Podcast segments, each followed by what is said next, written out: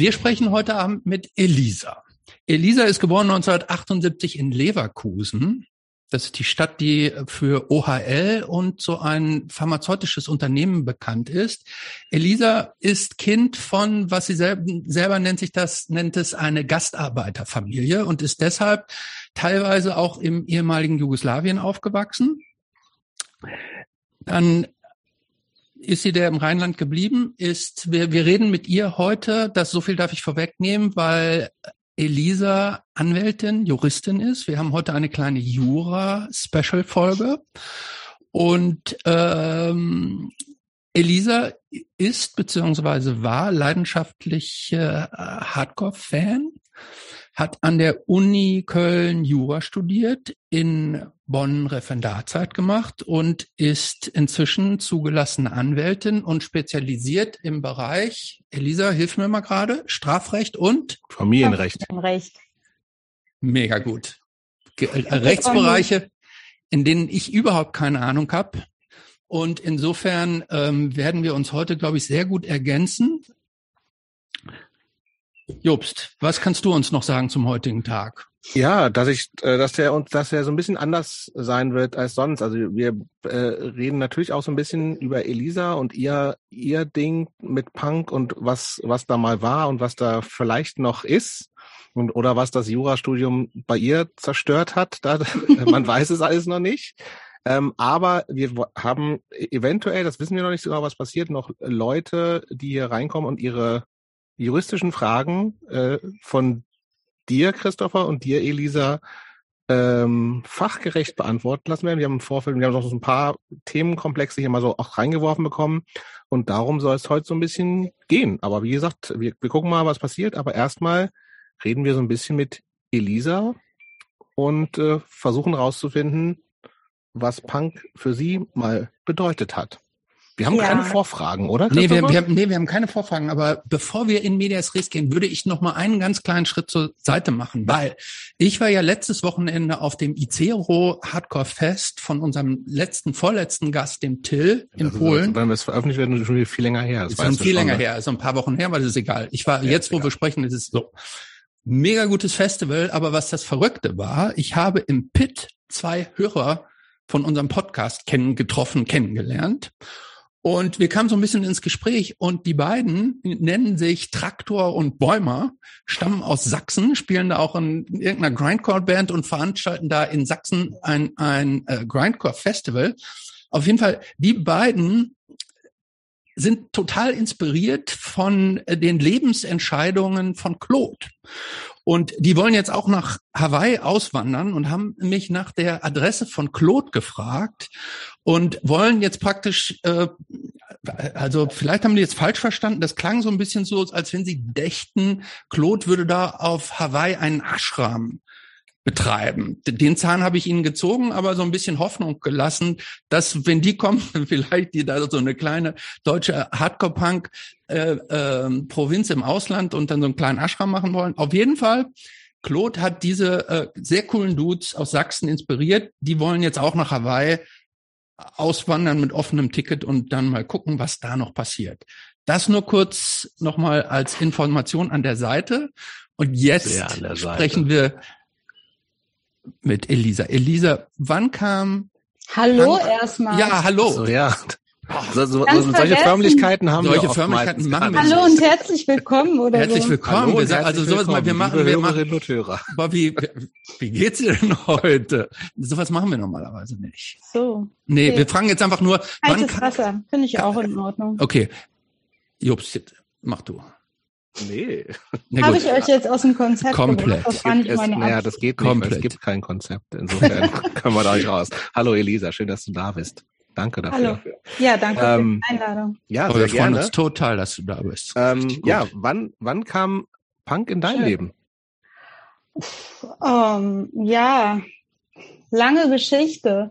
Ähm, der, wir lieben lange Geschichten.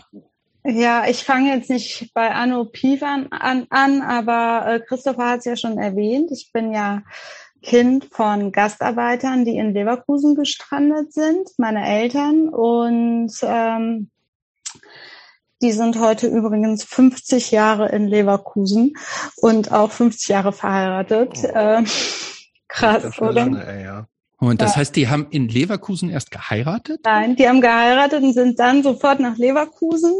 Honeymoon in Leverkusen? Die wohnen auch noch immer in Leverkusen und äh, das ist heute 50 Jahre her. Muss ich mal kurz erwähnen an dieser Stelle. So, hast du schon mit denen gesprochen heute? Ja, mir äh, flossen auch schon ein paar Tränen, äh, weil ich so rührselig geworden bin. So ein halbes Jahrhundert, was die einfach schon miteinander verbracht haben, das finde ich so krass und was die schon alles durchgemacht haben gemeinsam. Ähm, ich habe ja nur einen Teil davon mitgemacht als Kind von Gastarbeitern. Ja, aber äh, jetzt zurück zu mir, ähm, wie Punk in mein Leben gekommen ist Eher so würde ich sagen, meiner Schwester äh, habe ich das zu verdanken. Ähm, die ist relativ früh in diese Szene richtig reingekommen. Ältere Und, Schwester vermute ich. Bitte? Ältere Schwester vermute ich. Genau, ältere, vier Jahre ältere Schwester. Und ähm, ja, durch sie bin ich irgendwie an all diese subkulturellen Dinge erstmal so erstmalig heran gekommen oder herangetreten. Ich habe dann aber auch relativ schnell so eine, ich will nicht sagen Abneigung, aber schon eine gewisse Aversion dagegen entwickelt, weil das bei meiner Schwester ziemlich heftig war, ihre Punkzeit. Und ich als jüngere Schwester fand das, äh, konnte nicht so gut damit dealen. Und so bin ich aber erstmal an die Musik gekommen, habe das kennengelernt. In welchem dann, Alter war das denn bei dir dann ungefähr so? Ja, so zehn, elf, zwölf, da ging das schon richtig los. Okay, das heißt, wir sind so Ende der 80er, Anfang der 90er. Anfang der 90er, genau. Und was waren, was waren denn so für, also in welch, welche Art von Punk war denn deine Schwester? Also so richtig mit so Nietenpunk und Iro? Ja, oder? so richtig mit allem, was dazugehört. Hatte die eine Ratte auf der Schulter auch? Möchte jetzt nicht zu viel über meine Schwester reden, okay. äh, weil ich weiß nicht, ob sie das möchte. Nee, und äh, da äh, will ich mich ein bisschen zurückhalten. Auf jeden Fall ähm, habe ich irgendwie dann relativ schnell gemerkt, dass ich mich dass ich das schon cool finde, irgendwie auch diese Andersartigkeit, aber es auch nicht so ganz mein Fall ist und dann mich selber mit Musik beschäftigt habe und meine eigenen Sachen gehört habe, dann erstmal, ja, was habe ich früher? Fing ich mit David Bowie und so Bauhaus und so Sachen, die kannte damals ja auch kaum jemand und ich mit meiner besten Freundin, die heute auch noch meine beste Freundin ist. Wir haben uns dann da so vergraben und geguckt, was so cool ist, was geht, was nicht geht und sind dann an, bin dann an Hardcore gekommen insbesondere auch durch meinen ersten Freund, mit dem ich lange zusammen war, der selber in einer Straight Edge Hardcore Band äh, eine hatte und da gespielt hat und wir dann richtig viel auf Hardcore-Konzerten und all dem Kram unterwegs waren. Kannst du dich an dein allererstes Hardcore-Konzert erinnern? Äh, im Rahmen hier unserer unserer äh, Zusammenkunft habe ich echt auch noch mal so ein paar Sachen Revue passieren lassen, aber ich kann mich wirklich an wenig Sachen noch erinnern. Ich weiß zum Beispiel, dass ich mal vor etlichen Jahren wirklich im Sojus in Monheim, mhm. das ist hier in der Nähe von Leverkusen, auf dem Shelter-Konzert war. Mhm. Und ähm, damit kann ich heute noch angeben, weil wer da war, äh, der ist auf jeden Fall, man hat dann so einen gewissen Blick füreinander und aufeinander. Und ähm, ja, das war schon ziemlich cool. Aber ansonsten, boah, ich war schon auf so vielen Konzerten, unendlich vielen Konzerten. Ich kann mich wirklich nicht an alles erinnern. Ich war mal auf einem White Devil Konzert. Ähm, die haben ja auf jeden Fall, kommen wir ja später zu, äh, zu Chromax. Und auf dem Chromax-Konzert war ich natürlich auch schon mal. Aber so diese allerersten Konzerte, boah, keine Ahnung. Wir hatten natürlich auch in Leverkusen Langenfeld eine ziemlich gute lokal regionale Hardcore-Szene und da waren wir auf vielen ähm, so regionalen Hardcore-Konzerten. Das war schon auch ziemlich cool. Ja, kannst du dich dann noch an irgendwelche regionalen Bands oder so erinnern, die da eine Rolle gespielt haben? Oder ist das auch so Natürlich war Power Edge, das war ja die Band von meinem damaligen Freund äh, Vanya. Dem habe ich auf jeden Fall auch, was das Thema angeht, viel zu verdanken, weil wir ich einfach dadurch auch durch diese Beziehung und ihn total viel mitbekommen habe. Und ähm, dann gab es in Langenfeld, Wuppertal die Band Golgatha. Ich weiß nicht, ob ihr schon mal was von denen gehört Natürlich habt. kennen wir Golgatha. Aber ich weiß nicht, ob ich weinen oder kotzen soll. Das kennt doch jeder. Echt jetzt? Ja, natürlich. Nicht Okay. jeder, aber wir beide kennen das zumindest. Ja. Also es waren wirklich, ja, die und ähm, boah, ich, wie gesagt, das ist ja schon auch ziemlich lange her. Das ist Äh, richtig. sehr, sehr lange her. Da war ich 16, 17. Ähm, keine Ahnung. Ich krieg's auch nicht mehr so richtig zusammen. Aber was, was, was war denn, kannst du noch so Revue passieren lassen, wa- was das war, was dich daran so interessiert hat oder fasziniert hat? Also ich fand irgendwie diese, die Musik fand ich auf jeden Fall cool. Es war hart und es hatte auch so ein gewisses Prestige, was mir gefallen hat. Ähm, diese Hardcore Straight Edge Szene, die waren ja auch ziemlich radikal, jung und radikal. Und ähm, ja, dann bisschen auch diese Gemeinschaft in der Zeit und ähm, das zusammen ausgehen auf Konzerten, was dann natürlich gefehlt hat, war Alkohol und so Zeug. Äh, das gab's dann natürlich nicht. Die waren schon echt äh, straight, straight edge. Und ähm, irgendwann wurde mir das auch zu viel, da hatte ich keinen Bock mehr drauf. Aber in der Zeit die Abgrenzung auch zu vielem anderen, was so um einen herum war, so eine gewisse Popper-Szene oder diese Ich höre mal Radio rauf und runter Szene, ähm, auch auch diese etwas in Leverkusen jedenfalls abgefuckte Punk-Szene. Davon wollte ich mich auf jeden Fall auch abgrenzen. Es gab jetzt keinen, für mich persönlich keinen konkreten Anlass, ähm, aber durch diese Erfahrung, sage ich mal, innerfamiliär, wollte ich das einfach so richtig von mir fernhalten. Hast du dich denn als, hast du dich denn als junge Frau, Mädchen da willkommen gefühlt oder warst du in der, für die anderen Leute da immer die Freundin von?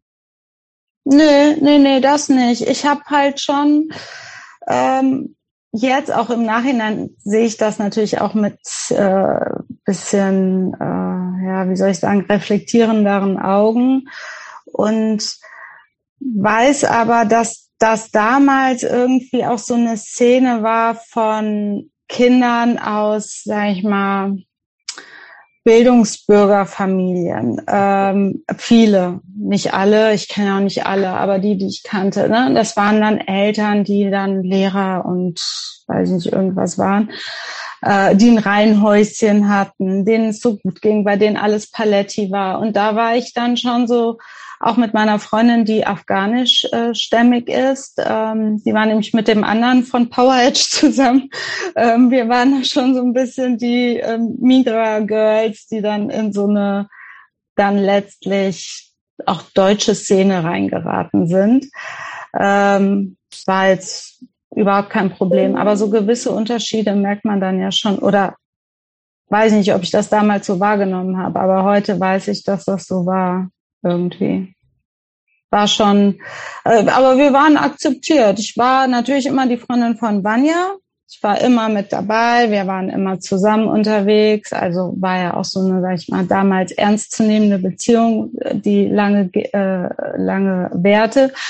Ähm, aber ich habe selber keine Musik gemacht. Aber wir haben Flyer verteilt. Wir waren dann war auch so ein bisschen angebunden an die Skate-Szene in Langenfeld und da war ich auch, waren wir immer zusammen unterwegs und das war auch eigentlich okay. Man kam da nicht so gut an, wenn man, ich nenne es mal in Anführungsstrichen, tussig war. Mhm. Äh, das war irgendwie so ein No-Go, was mir irgendwann auch nicht mehr gefiel, weil das tussig sein fing dann schon da an, wenn man sich mal irgendwie zurecht gemacht hat oder äh, geschminkt hat oder weiß ich, irgendwann irgendwann auch mal sexy gekleidet hat oder so. Das war dann schon äh, nicht so gern gesehen. Aber wie hast das, du denn, also das ist ja schon erstaunlich, dass. Das finde ich auch dass, erstaunlich.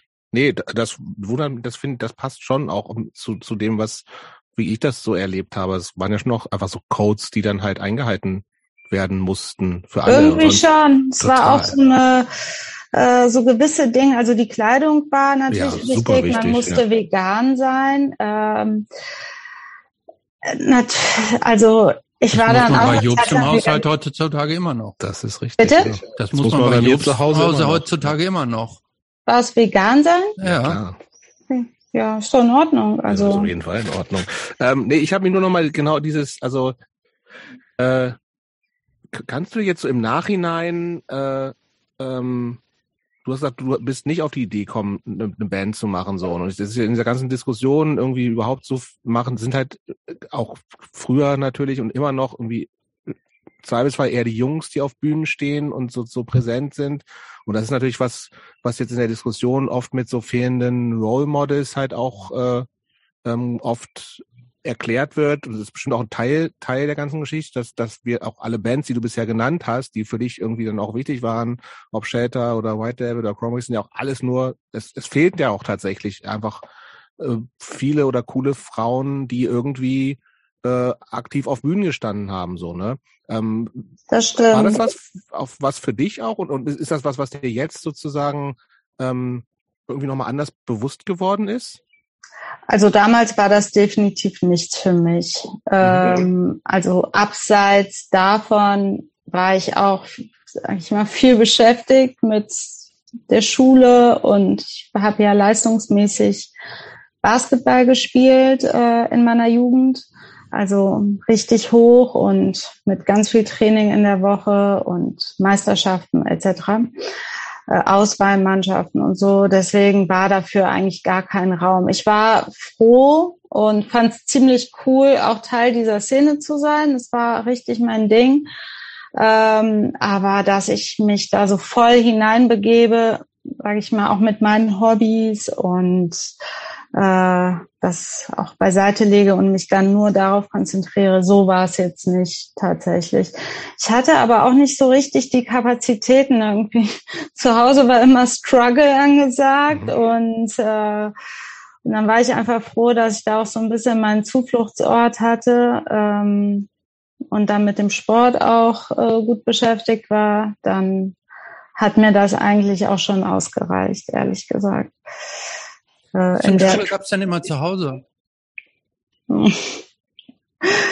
ja, diverses. Äh, mit einer älteren Schwester, sage ich mal, die ziemlich problematisch war, äh, gab es auf jeden Fall immer Brass und meine Eltern waren natürlich auch streng damals. Das ist ja auch klar. Das wurde dann ein bisschen ähm, besser und easier, ähm, je älter ich dann, also als ich dann schon so jugendlich war, 16, 17, und dann hatten sie ja auch schon ein bisschen Erfahrung gemacht. Aber vorher war auch vieles mit so Lügengeschichten zu Hause erzählen verbunden, heimlich auf Konzerte gehen.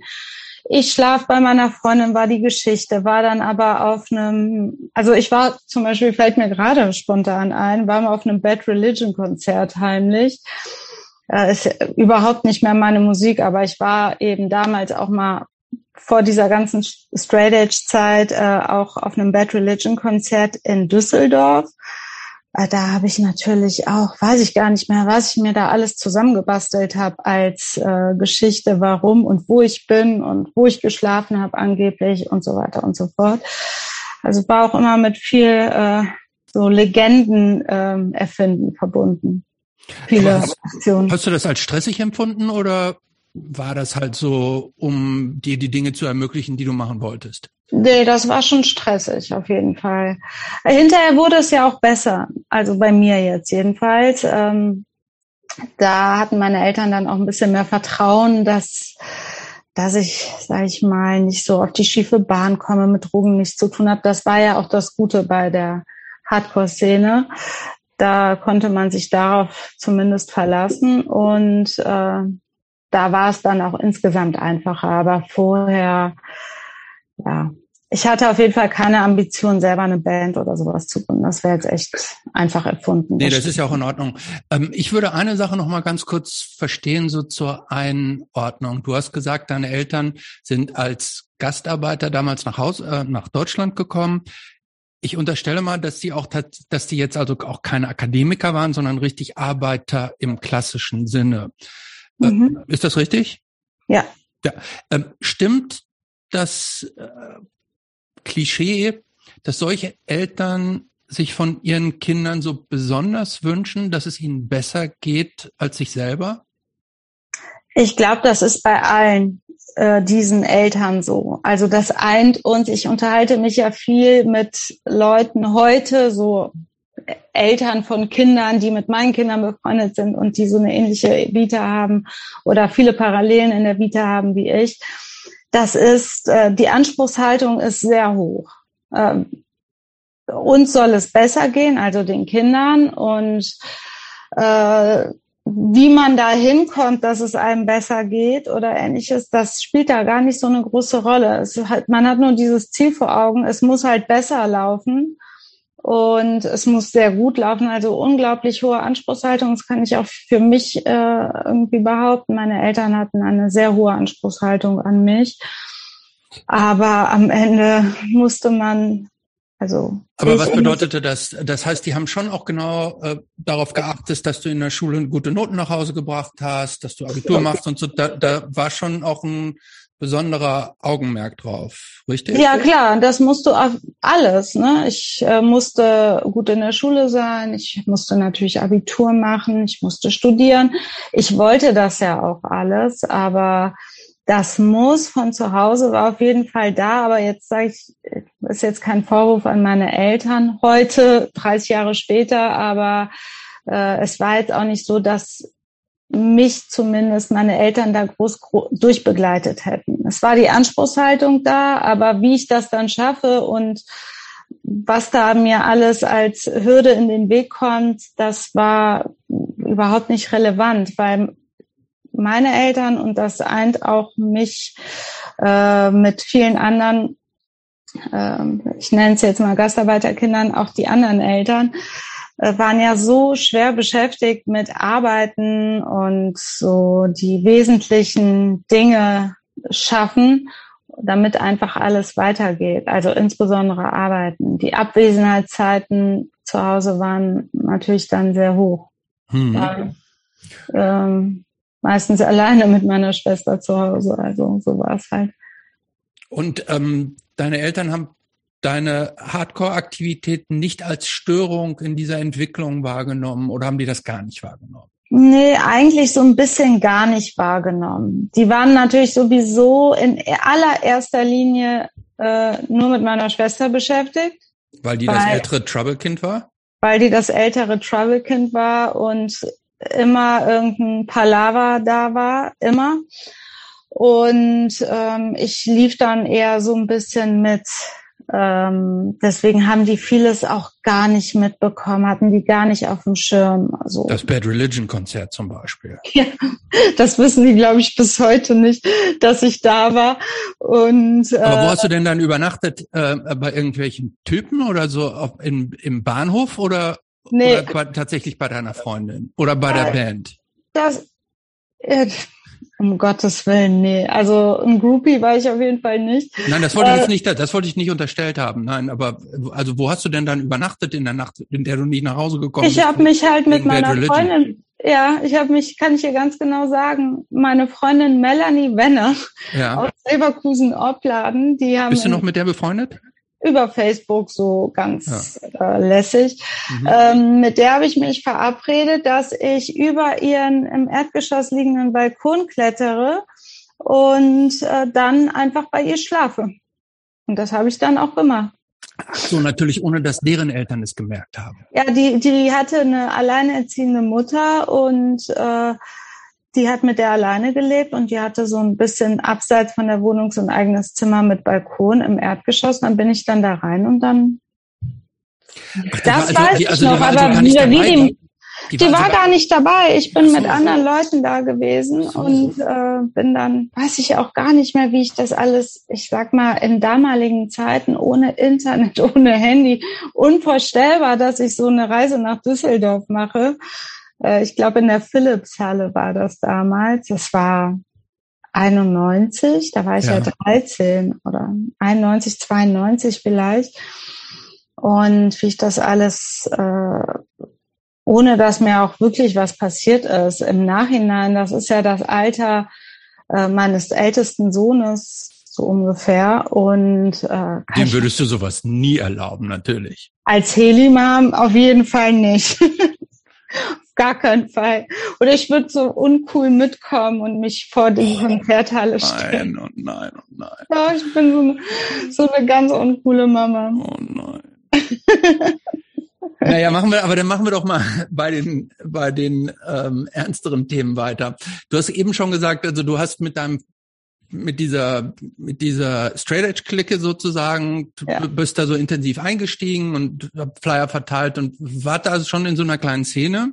Ja, total. Und, ähm, hast dann aber, und da ist es eben das Gespräch so ein bisschen abgebrochen und dann meintest du, und du hast zeitgleich ja immer diesen relativ intensiven Sport betrieben. Ja.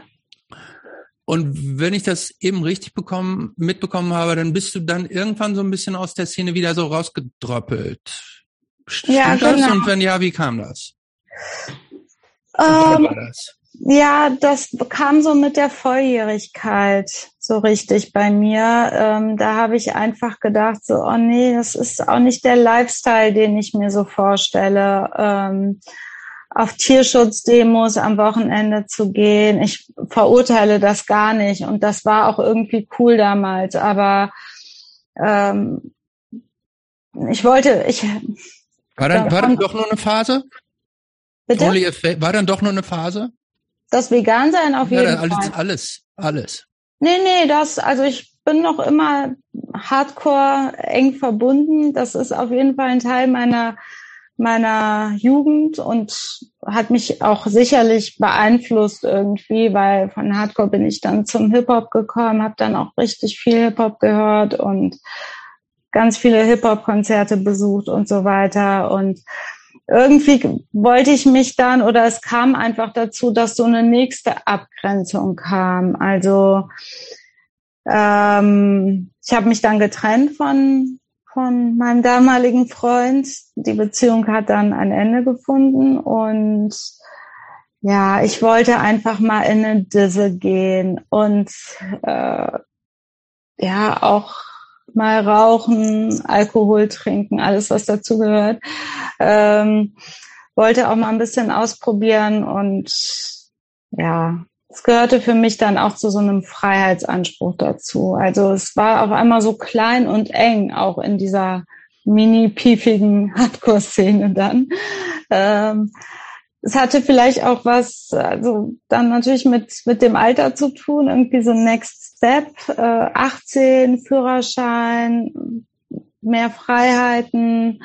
Ähm, ich hatte dann ja auch die Schule fast beendet oder war äh, dabei, Abi zu machen. Und die haben auch schon ich sag mal, ein bisschen Mist gebaut, selber auch in dieser Hardcore-Szene. Also der eine hat dann jemand angeschossen, wurde gesucht und dann wollten wir uns auch so ein bisschen distanzieren und der andere haben die Fahrräder geklaut. Also so, so ich sag mal, Scheiß gebaut. Und ähm, sind dann aber auch selber so ein bisschen da rausgekommen in die Graffiti-Szene, auch richtig einge, eingetaucht oder ja, Teil davon geworden das hat sich dann einfach auch alles ein bisschen verändert und irgendwann hatte das dann auch für mich so ein Ende, also mit dieser Szene explizit. Aber bist du da praktisch alleine denn in diese Hip-Hop-Szene so rein rübergewachsen? Oder waren das auch noch mehrere Leute aus eurer nee. Hardcore-Szene, dass sich die ganze Szene dann irgendwie gewandelt ja, ja. hat? Ja, ja, das hat sich insgesamt verändert. Zum Beispiel Vanya, mein damaliger Ex-Freund, also mein damaliger Freund, äh, mit dem ich aber auch heute noch super äh, gut, wir verstehen uns super, er lebt inzwischen in Paris. Ähm, die, der hat dann auch äh, Breakdance gemacht und äh, Graffiti und Hip-Hop und das war richtig ein großes Thema, war dann aber selber noch lange vegan äh, und kein Alkohol getrunken und so, aber das hat sich dann irgendwann auch geändert. Ich glaube, so mit zunehmendem Alter und auch so Lebenserfahrung, die man gesammelt hat, äh, in die eine oder andere Richtung, ist man dann nicht mehr so total in dieser kleinen, in diesem Minikosmos geblieben. So war das ja. Und ich sehe das auch heute, wenn ich ähm, dann mal der 40. oder 45. oder teilweise auch 50. Geburtstag ist von irgendwelchen Leuten von damals, dann sehe ich viele wieder, äh, mit denen ich damals unterwegs war und heute wirklich nur sehr, sehr rudimentär Kontakt habe, die führen alle ein komplett anderes Leben. Also Musik spielt sicherlich noch eine große Rolle, aber das sind so Fattis und Muttis geworden, gehen ihren Jobs nach, äh, essen Fleisch, trinken Alkohol und fahren ein Auto. Glaubst, glaubst du, dass du ein anderer Mensch wärst ohne diese paar Jahre Hardcore in deinem Leben? Also Oder? es hat mich schon sehr geprägt, irgendwie diese Subkultur, auch Teil davon zu sein. Auch heute ziehe ich mir da auch noch was draus. Was also, denn? Das klingt jetzt total bescheuert, aber es hat natürlich schon so einen gewissen Coolheits, äh, so ein Coolheitsfaktor, ähm, auch wenn man mit anderen Leuten spricht, die das Gleiche erlebt haben oder die so die Bands kennen und die Ahnung haben, man ist direkt auf so einem anderen Level unterwegs und weiß, ach so, ja, der oder die hat auch damals, äh, also es schafft auch so Verbindung und es sind so vertrauensbildende Dinge, die einfach dann unausgesprochen da sind das hat mich schon sehr geprägt. Es ist immer auch ein Teil von mir, weil ich genau weiß, so, ich habe meine Jugend nicht total üblich und austauschbar verbracht, sondern ich habe richtig äh, so, ein, so eine Szene kennengelernt, richtig intensiv. Ich meine, das war für ein paar Jahre äh, auch Dreh- und Angelpunkt äh, für mich und auch die Beziehung, klar, das spielt da auch immer irgendwie mit rein, aber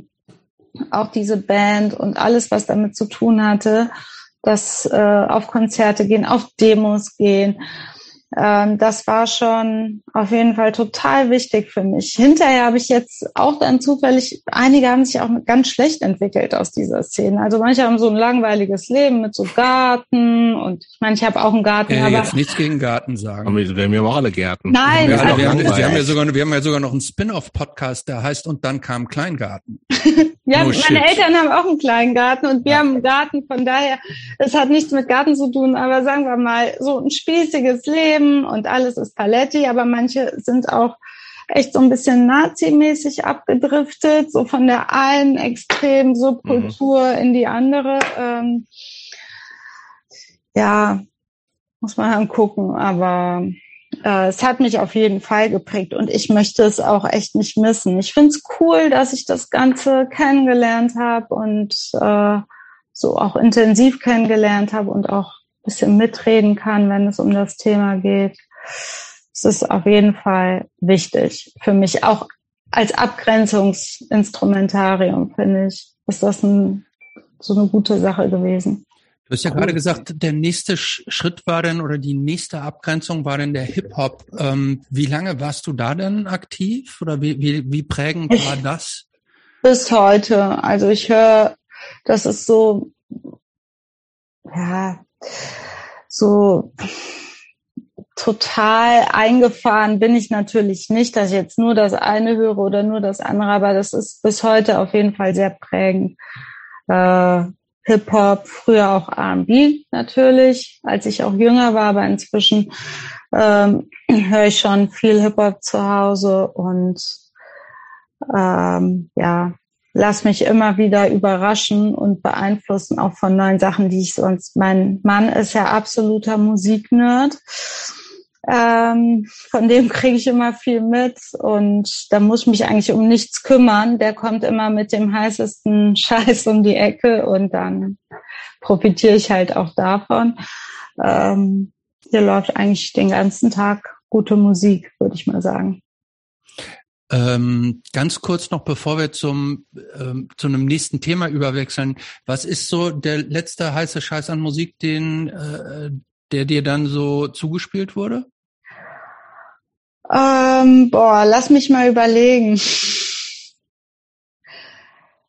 Ähm, ich habe letztens, das ist jetzt aber was ganz anderes, hat mit Hip-Hop nichts zu tun und auch mit Hardcore nichts zu tun, aber es gibt in New York eine pakistanische Sängerin, fällt der Name gerade nicht ein, äh, muss ich mal gleich fragen. Kann ich aber gleich kurz rausgehen, dann kann ich es euch sagen.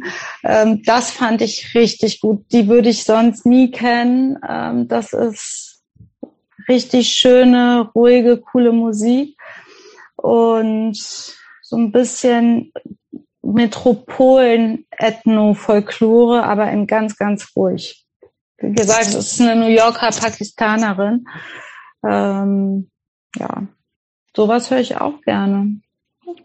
Gut, okay. das, das finden wir mal separat raus, wer das ist und hören das es uns dann auch an. ähm, spulen wir jetzt mal ein bisschen vor. Du hast dann genau.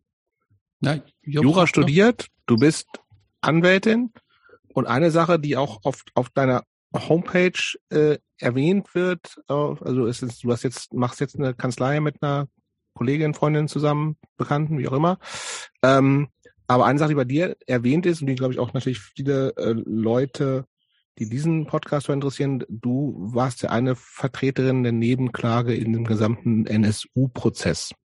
Genau. Und das ist ja erstens eine Sache, die politisch total spannend ist, so, wo du natürlich jetzt auch viel Einblick hast, wo ich gerne ein bisschen was zu hören möchte.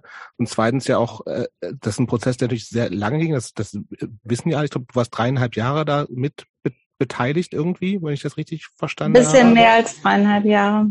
Aber das, vielleicht kannst du uns mal so ein bisschen, also, weil ich glaube, die übliche Anwaltstätigkeit ist ja so, man kriegt irgendwie einen Fall und dann wird, dann liest man sich so ein bisschen, also aus mein, mein Bruder ist Anwalt und ich kenne vielleicht auch so ein bisschen, aber ich, also. Dein Bruder so, ist auch Anwalt, das hast du noch nie verraten. Ich habe einiges noch nicht verraten. Soll ja, soll ja noch spannend bleiben hier im Podcast.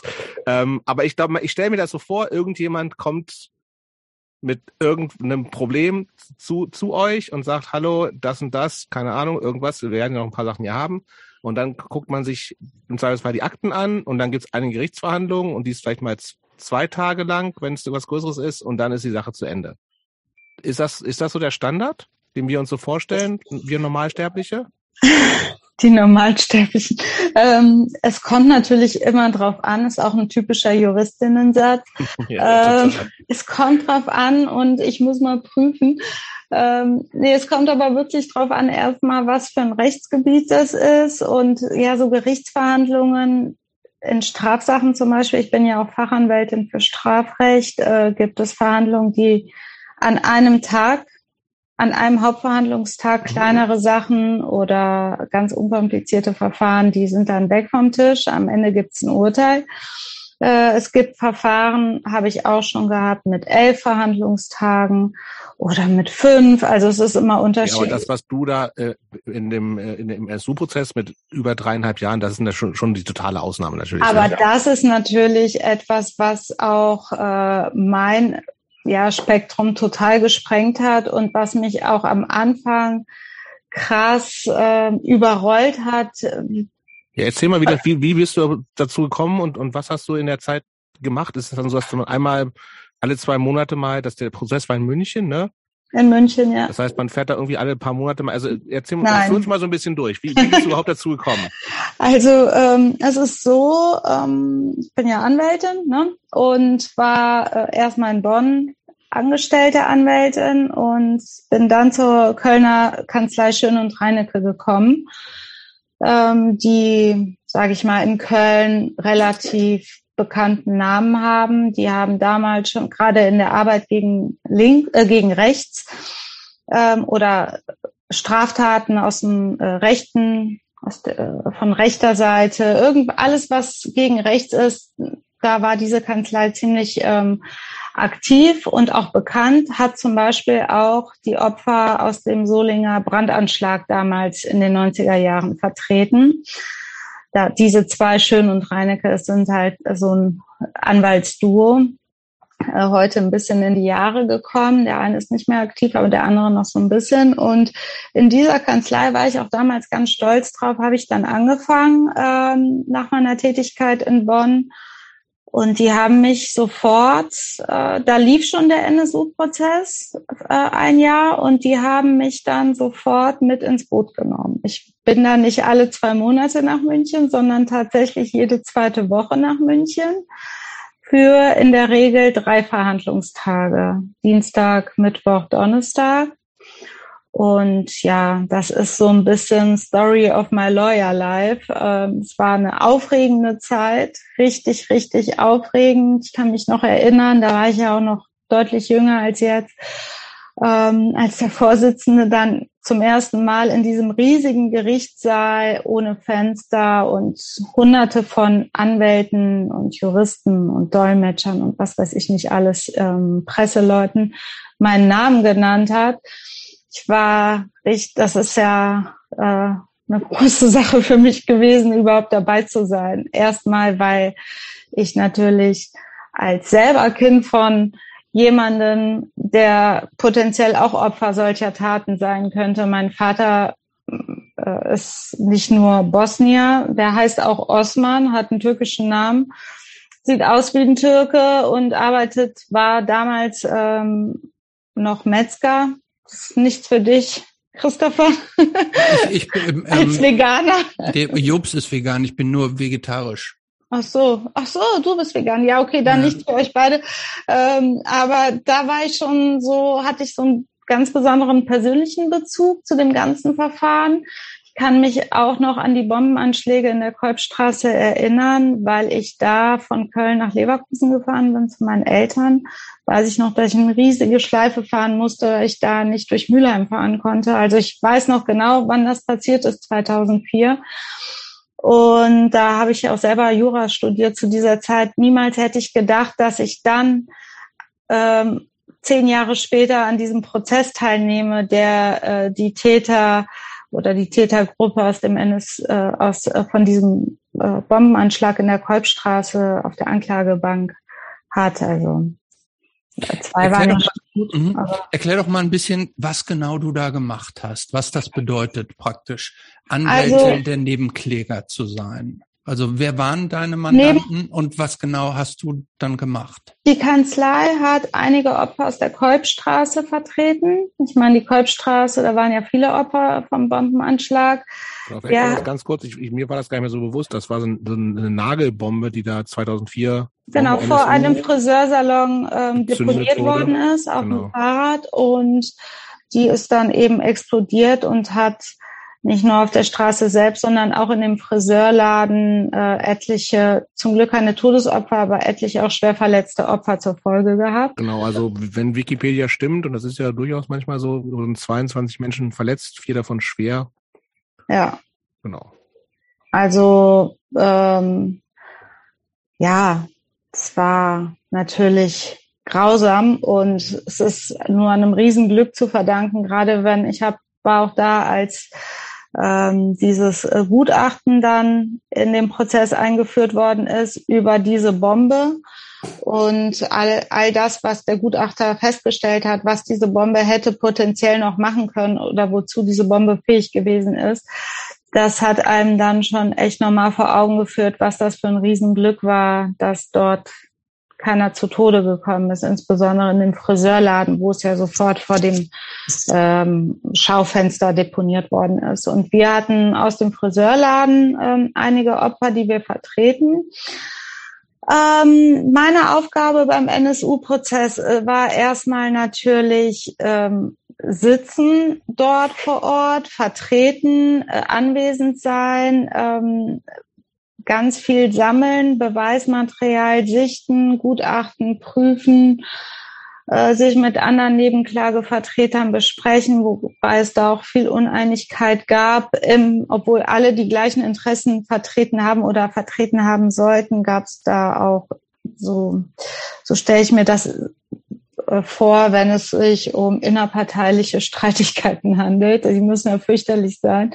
Und äh, so war das auch teilweise zwischen, Entschuldigung, zwischen den Nebenklägern, Nebenklagevertretern. Aber ähm, ja, es war, der Akteninhalt war immens. Ich habe also ganze Zugfahrten damit verbracht äh, Stunden damit verbracht, einfach das Aktenmaterial zu sichten, zu gucken, wer hat wann wo was gesagt, wo was gemacht. Das ist ja einfach ein absolutes Mammutverfahren gewesen. Ich war damit auch oft überfordert, weil es gibt Anwältinnen und Anwälte, die sich nur darauf konzentriert haben und tatsächlich nichts anderes gemacht haben. Das finde ich natürlich auch ist ja super, aber wenn man noch parallel in der Kanzlei andere Verfahren zu bearbeiten hatte und auch äh, Familie hat, war das schon ziemlich viel, was man da alles unter einen Hut bringen musste, wenn man die Aufgabe auch ernst genommen hat. Ne? vor Ort. Hast du denn diesen ganzen Prozess, jetzt auch mit ein bisschen Abstand, das ist ja jetzt ein paar Jahre her, ähm, was war das eigentlich? Das war ja, also das war ja natürlich nicht nur einfach ein ganz normaler Strafrechtsprozess, das hat ja irgendwie eine politische Dimension ohne Ende. Hat das schon währenddessen eine Rolle für dich gespielt? Spielt das so im Nachhinein eine Rolle für dich? Ist das für dich überhaupt was Politisches gewesen? Ja, der Prozess hat mich dann auch zunehmend politisiert irgendwie. Also ich habe da auf jeden Fall auch ähm, so ein bisschen Blut geleckt für Strafrecht. Das hat mich total interessiert. Ich war richtig gebannt. Ich habe da alles aufgesaugt, die Arbeit der Nebenklagevertreter, die Arbeit der äh, äh des Senats natürlich und der Verteidiger und auch gesehen, wie unterschiedlich auch verteidigt wird. Da waren natürlich äh, ähm, Ralf Wohleben wurde von einer richtigen rechten Verteidigergruppe verteidigt. Das waren äh, also richtige rechte, ich, ich will sie jetzt nicht extremer bezeichnen, äh, aber rechts waren sie auf jeden Fall und aus meiner Sicht auch radikal rechts. Ähm, das waren schon richtig unangenehme Leute. Ähm, die haben teilweise Beweisanträge gestellt, die dann also wo auch einige Nebenklagevertreter einfach den Raum verlassen haben, weil das so eine Art Nazi-Propaganda glich. Ähm, es war schon sehr grenzwertig, was man da auch miterlebt hat. Es war total aufregend, wenn Zeugen gekommen sind in Verkleidung mit Perücke, mit so diesen Body, also so aufblasbaren Body. Ähm, wie nennt man das denn jetzt? So eine, äh, so eine Kleidung? Ja, unter damit der Kleidung, und damit die Statur ah, dadurch manipuliert wird. Fettsuits auch gerne genannt, tatsächlich. Ja, also. Fettsuits, sowas in der Art. Also, die waren dann teilweise äh, so entstellt durch äh, Klamotten. Durch zu ihrem Schutz quasi, aber. Zu ihrem Schutz, natürlich. Mhm. es hatte dann echt eine Dimension, wo ich auch aufgeregt war. Natürlich gab es da ganz viele Momente, wo ich Gänsehaut bekommen habe, als Hinterbliebene der Opfer äh, gesprochen haben, sind mir auch einmal echt die Tränen gekommen. Das hat mir so leid getan muss ich jetzt auch dran denken, kriegt sofort feuchte Augen. Das war so schlimm anzuhören, welches Leid dahinter steckt. Dann ist es eben nicht mal mehr nur der eine Tote und ja, ach, der Sohn ist jetzt im Internetcafé erschossen worden, sondern da stecken ja Eltern hinter, die ihr Kind verloren haben. Und wie wir alle wissen oder uns denken können, ist das ja das Schlimmste, was einem widerfahren kann. Ähm, von daher habe ich da schon sehr, sehr viel Empathie auch mit diesen Menschen gehabt. Auch ein paar Dreckschweine waren natürlich dabei. Da, da regt man sich nur auf und muss das so abhaken unter, man ist machtlos. Es gibt diese Leute. Es gibt wirklich Rechtsradikale, ähm, ausländerfeindliche, migrantenfeindliche ähm, Menschen. Und ja, muss man auch mit dealen. Aber ich habe viel erlebt in dem Prozess, was mich sehr, sehr stark geprägt hat, auf jeden Fall. Also diese ganzen Jahre dort ähm, wusste ich damals schon diesen ganzen Aufwand nämlich auf mich, weil mir das wichtig ist, auch Teil dieses Prozesses zu sein, weil ich auch sehr froh und stolz war, daran teilhaben zu können äh, teilnehmen zu können. Ich kann das heute meinen Kindern erzählen, die darüber in der Schule sprechen. Und äh, das finde ich irgendwie für mich sehr wichtig, dass ich das, diese Chance bekommen habe und auch wahrgenommen habe. Aus deiner Sicht, aus deiner Sicht hat das Rechtssystem da funktioniert? Also.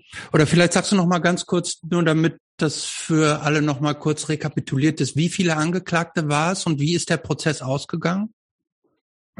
Also im Mittelpunkt stand natürlich Beate Zschäpe ähm, und Ralf Wohleben, aber es waren insgesamt fünf Angeklagte, ähm, die auch alle mehrere Vertreter haben. Beate Zschäpe ist ja die letzte aus diesem NSU-Trio, das sogenannte. Und ja, ähm, das war schon auch, mich haben immer alle gefragt, und wie ist sie so, wenn du sie so siehst und äh, wie guckt sie so, was macht sie während des Prozesses? Also der Augenmerk lag natürlich auf Beate Zschäpe. Es war so eine Art Schlüsselfigur in dem Ganzen, wobei ich auch ähm, ganz sicher bin, dass André Eminger, auch ein Mitangeklagter dort, und äh, Ralf Wohleben kein Stück weniger gefährlich waren oder sind. Ähm, aber wie gesagt, wegen äh, des NSU-Trios lag der Augenmerk aus meiner Sicht im Wesentlichen auf Beate Zschäpe und ja, da dabei zu sitzen und die auch zu beobachten, also wirklich diese Gesichtsmimik und alles, was damit zu tun hat, ähm, das und auch dieser Verteidigerstreit zwischen diesen diversen Verteidigern, die bei ihr auf der Bank saßen, das war schon sehr, sehr aufregend und sind auch alle verurteilt worden, ähm, teilweise ähm, zu, zu gering aus meiner Sicht. Ralf Wohleben zum Beispiel hat nur, eine, was heißt nur, aber der saß ja lange in unter, viele Jahre in Untersuchungshaft und hat dann, weiß gar nicht mehr, ich glaube, der hat zehn Jahre oder so bekommen wovon er schon die meiste Zeit abgesessen hat. Und äh, Wofür, als, für was sind, sind die verurteilt worden?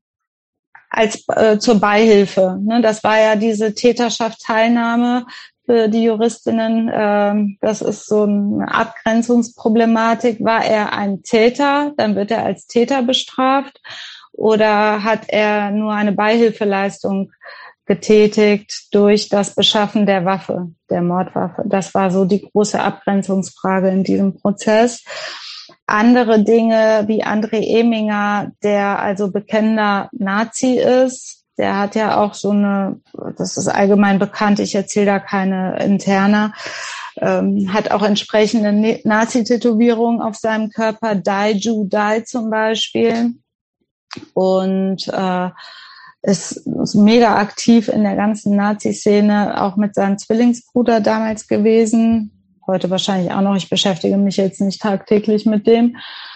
Ähm, der hat, wenn ich es richtig erinnere, nur, äh, boah, wie gesagt, ist auch schon ziemlich verschwommen, alles zwei Jahre oder so bekommen. Ähm, da wurde ja auch der Haftbefehl dann aufgehoben. Ja, ich krieg's auch nicht mehr richtig zusammen. Wie gesagt, es ist 2018 war ja das Urteil, war ich auch anwesend äh, beim Urteil, war auch so ein sehr aufregender Tag und das ist ja schon vier Jahre her. Von daher die, seitdem ist auch schon viel passiert. Genau, nochmal die Frage, ähm, aus deiner Sicht, ist das Ergebnis gerecht oder wurde da recht gesprochen? Ja, schwierige Frage, ähm, sehr schwierige Frage.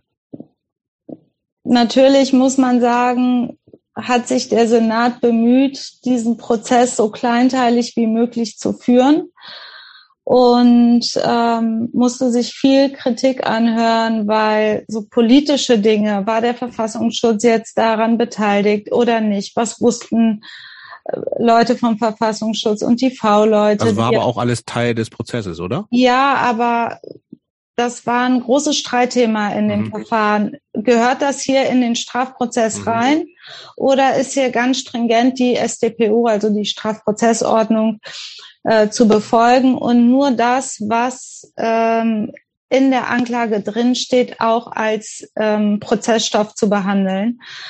Und überall da, wo versucht worden ist, auch aufzuklären, also diese politische Dimension, diese Verfassungsschutzdimension, die dahinter stecken, wer wusste was und hat man dieses ganze Geschehen äh, mehr oder weniger wohlwollend ähm, beobachtet und geschehen lassen.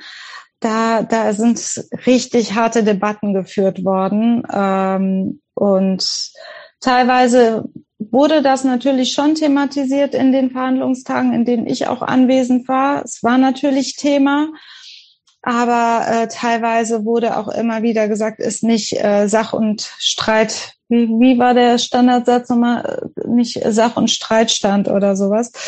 Ähm, es gab immer so ein, eine bestimmte Floskel, die dann genannt worden ist. Und das haben dann auch die Verteidiger immer wieder reingebracht äh, dass es nicht zur Sache gehört, um es auf den Punkt zu bringen.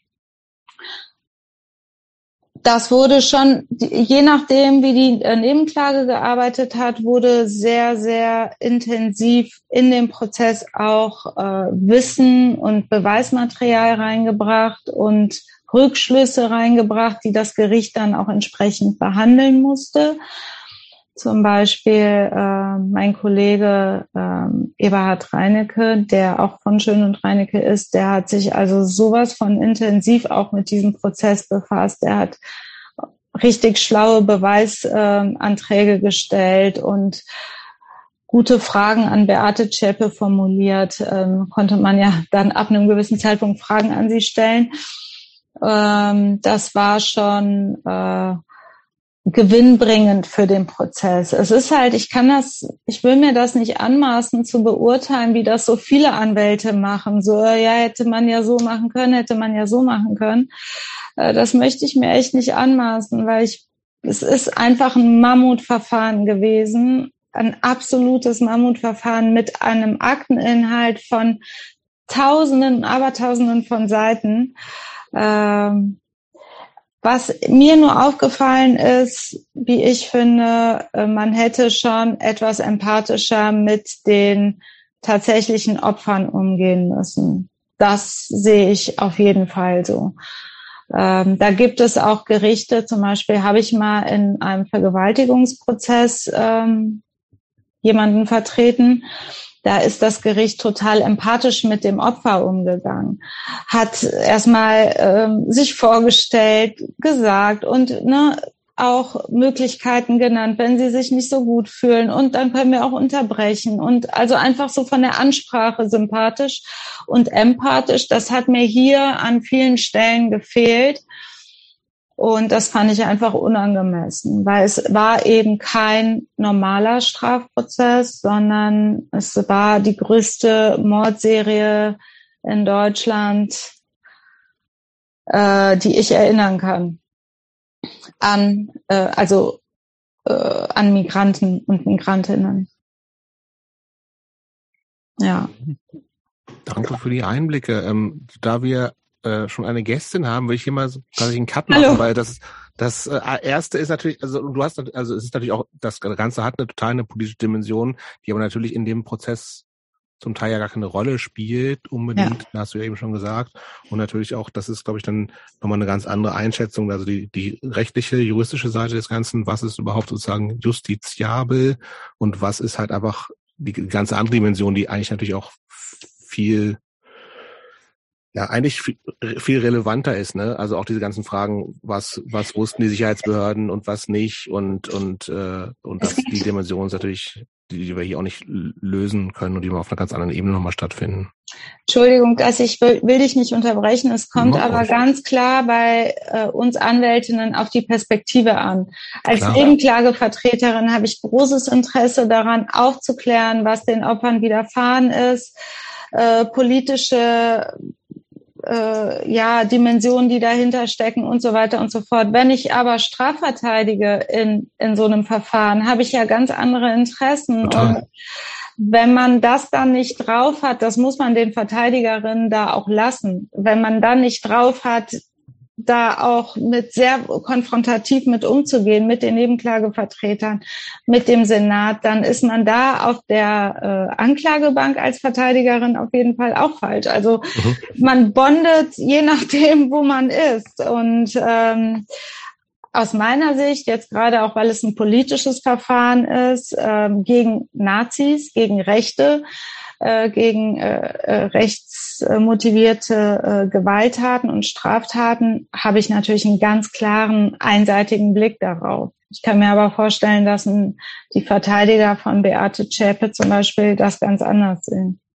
Kommt echt auf die Perspektive an. Aber das ist ja auch das Prinzip des Strafprozesses, dass es verschiedene, es gibt ja die Anklage, die Staatsanwaltschaft, es gibt das Gericht und es gibt die Opfer und die äh, Angeklagten ja. und jeder jeder hat praktisch seine eigenen Interessenvertreter und ja. ähm, das ist vom Prinzip ja auch richtig so ne? genauso wie ja auch jeder Angeklagte erst dann eigentlich ja auch ein Täter ist wenn er verurteilt ist man sagt ja auch, jetzt hier, dieser Grundsatz von in dubio pro reo gilt ja auch so, solange bis das Gegenteil bewiesen ist und dass jede Einheit und jeder, auch jeder noch so schlimme Täter eigentlich auch ein Recht auf Verteidigung hat, ist ja ein Grundprinzip von des Strafrechts. Das, nicht nur ja. des Strafrechts, also auch des ganzen Rechtsstaatsprinzips. Ne? Also dass, ja. dass wir unterschiedliche Interessen haben und unterschiedliche Sichtweisen und dass jeder praktisch auch seine Profis daran hat, um die jeweils eigene Situation so auszuloten und das Miteinander und das Gerangel, sage ich jetzt mal untechnisch, diese, dieser verschiedenen äh, Instanzen, äh, muss dann das Gericht auseinander dividieren und sich daraus eine Meinung bilden und ein Urteil fällen. Ja, da ging es natürlich auch heiß zu. Ne? Diese ganzen äh, Clashs, die es da gab, äh, das war schon heftig, äh, sehr lehrreich für mich als junge Anwältin damals. Ich habe da alles aufgesaugt, was was geht. Das war einfach äh, ja eine Lehrstunde in, in vielen, vielen Hauptverhandlungstagen hat man sehr viel gelernt, weil die haben sich da richtig, sind da, sich da angegangen, haben super konfrontativ die Verhandlungsführung. Ähm, das war schon ziemlich interessant. Also juristisch war es sehr interessant und wie gesagt lehrreich. Gut. Vielen Dank für die Einblicke. Fräulein Schnipsel würde ich jetzt gerne reinholen. Hallo. Ja, hi. Du äh, bist unserem Aufruf gefolgt und hast eine juristische Frage. Ja, und zwar ähm, geht es äh, um einen Freund, äh, der gerade tatsächlich in dieser Problematik ist. Der ist äh, angeklagt worden wegen, wie es so schön, glaube ich, heißt, Beamtenbeleidigung. Also der hat sich mit äh, zwei Polizisten verbal angelegt. Ähm, ich finde es von daher sehr interessant, weil ich auch als Sozialarbeiterin arbeite und da auch gerne Jugendliche haben, die ein ähnliches Problem haben. Mein Freund ist jetzt ähm, verurteilt worden. Er muss 600 Euro Strafe zahlen. Und dürfen wir ganz kurz unterbrechen. Was hat hm. er denn gesagt äh, zu den Polizisten? Das möchte, äh, wurde ich darum gebeten, das nicht zu wiederholen. Okay. So, äh, aber weil was, er selber sagt, er hat eigentlich gar nichts gesagt. Ach so. Aber was, was, äh, weiß einer, einer von, also Christopher, Elisa, ich weiß 600 nicht. Euro, was, was man da so sagen dürfte. Es gibt ja, ich habe irgendwann mal gab es halt, glaube ich, die Bildzeit oder so ein Quatsch mal gesagt, für Hornochse kostet 100 Euro oder so ein Quatsch. Nee, das ist es, Unfug, es, es oder? war wohl so irgendwas zwischen Beleidigung und Widerstand gegen die Staatsgewalt. Ah, okay. So ist halt auch ein ähm, gewesen. Also gerade Widerstand gegen die Staatsgewalt haben wir auch häufig mit unseren Jugendlichen, wenn es dann halt nur ist, äh, sich wehren mit gegen die Handschellen. Ja, ja. Und ähm, wir hatten jetzt neulich das Thema, dass ihm erzählt worden ist wiederum, ähm, dass man diese Strafe, diese 600 Euro eigentlich auch als, als Spende abzahlen könne. Und ähm, er hat es halt nicht richtig verstanden von seiner Anwältin und meinte, die hat gesagt, es geht nicht.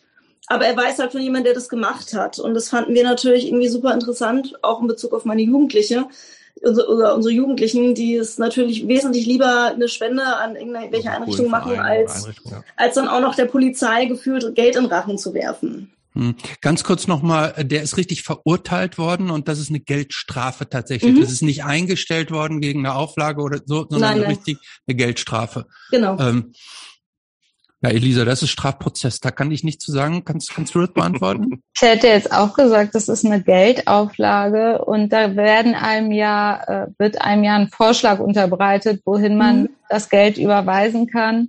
Auch in, in sechs Raten. Man muss es dann ja in sechs Monaten abbezahlen. Und mhm. das läuft ja immer auf irgend, zu irgendwelchen äh, Vereinen und äh, Kinderkrebshilfe. Aber ist man da komplett, also wenn da ist man nicht frei. Werde, Nee, nee, nee, da ist man nicht frei.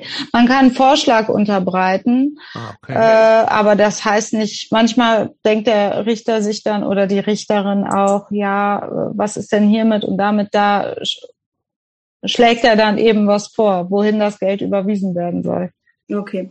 Das würde man nämlich halt auch mhm. so Es ist dann keine Spende, ne, mhm. weil Spende ist immer freiwillig, es ist einfach eine Zahlung statt an die Staatskasse eben an einen vom Gericht. Verein oder wie auch ja. immer.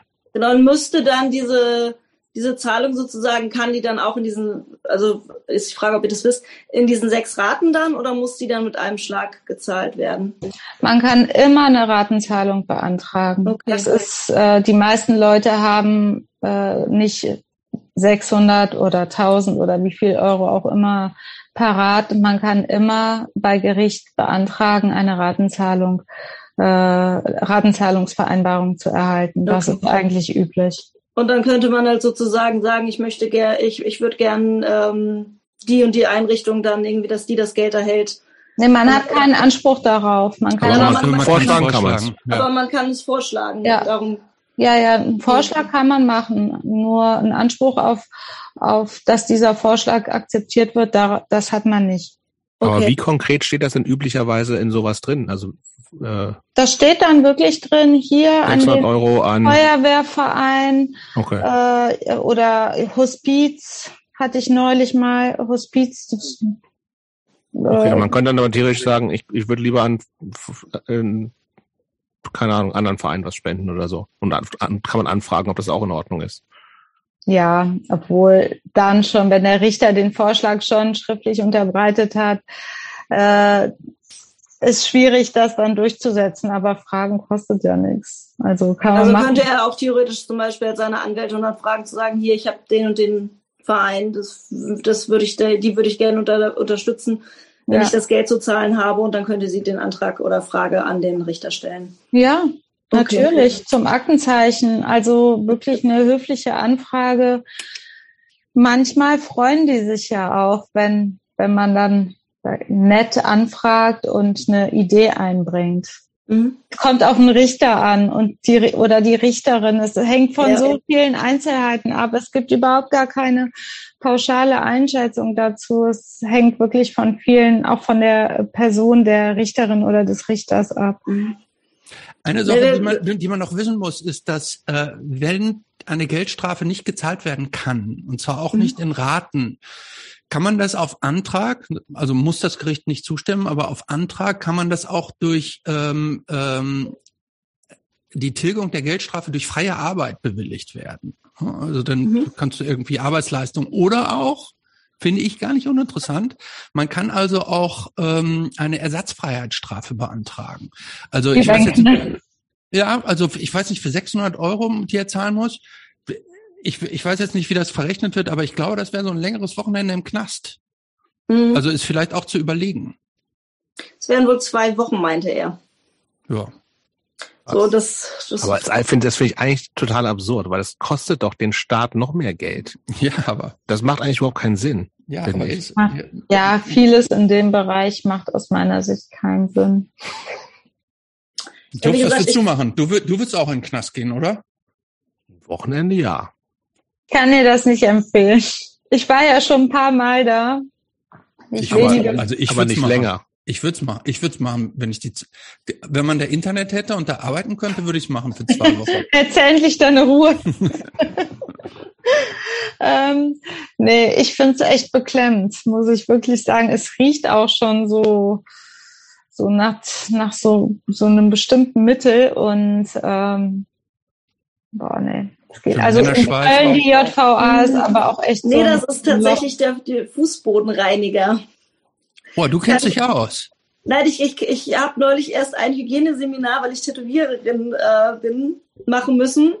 Und da ging es halt genau um klassische Bodenreinigungsmittel und das es gibt, wo alle meinen, ja, es gibt immer diesen speziellen Geruch und das ist ein bestimmter Geruch, der halt auch Körperflüssigkeiten und Sekrete wirklich restlos reinigt, ohne ähm, den Boden zu zerstören. Das ist halt, das ist dieser Geruch, den man aus ähm, solchen Einrichtungen, aber auch zum Beispiel aus Schulfluren kennt. Mhm.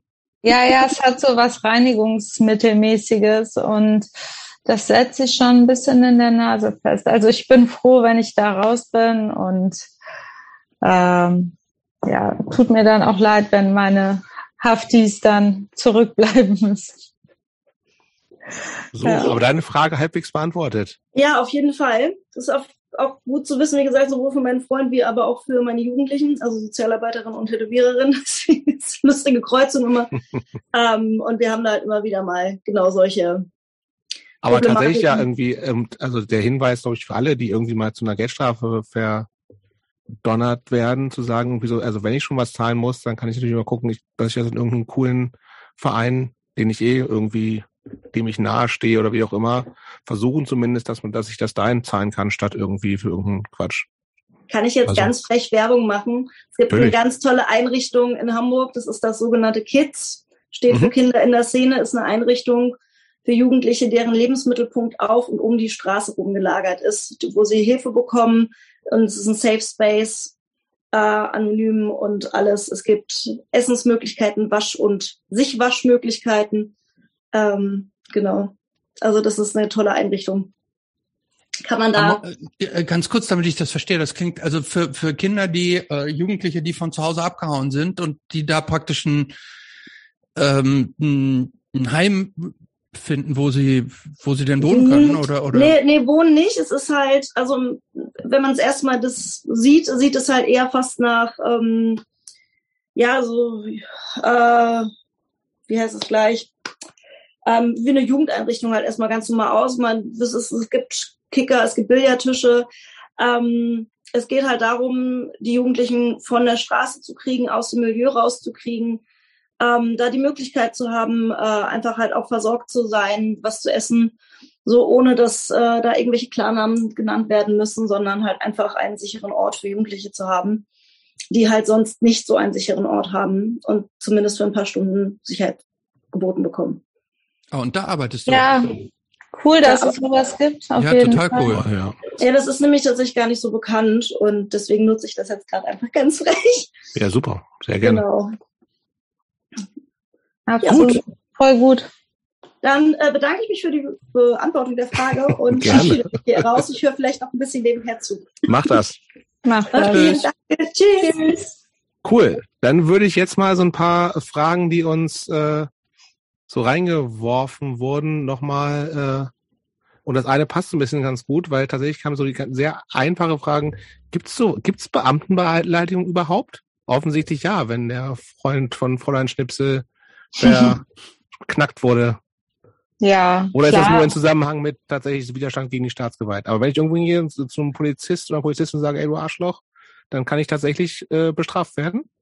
Ja, tatsächlich. Und es ist wirklich hart, da von diesem Vorwurf, wenn du beleidigt hast, ähm, runterzukommen, weil bei Gericht musst du dir vorstellen, ist der Beamte dann der Zeuge und gleichzeitig Geschädigte. Vielleicht hat er noch einen Kollegen oder eine Kollegin bei sich, die das dann bestätigen kann und den Wahrheitsgehalt von so Polizisten zu erschüttern äh, oder die Glaubwürdigkeit von Polizistinnen zu erschüttern, ist einfach schwierig. Es gibt Fälle, wo das möglich ist.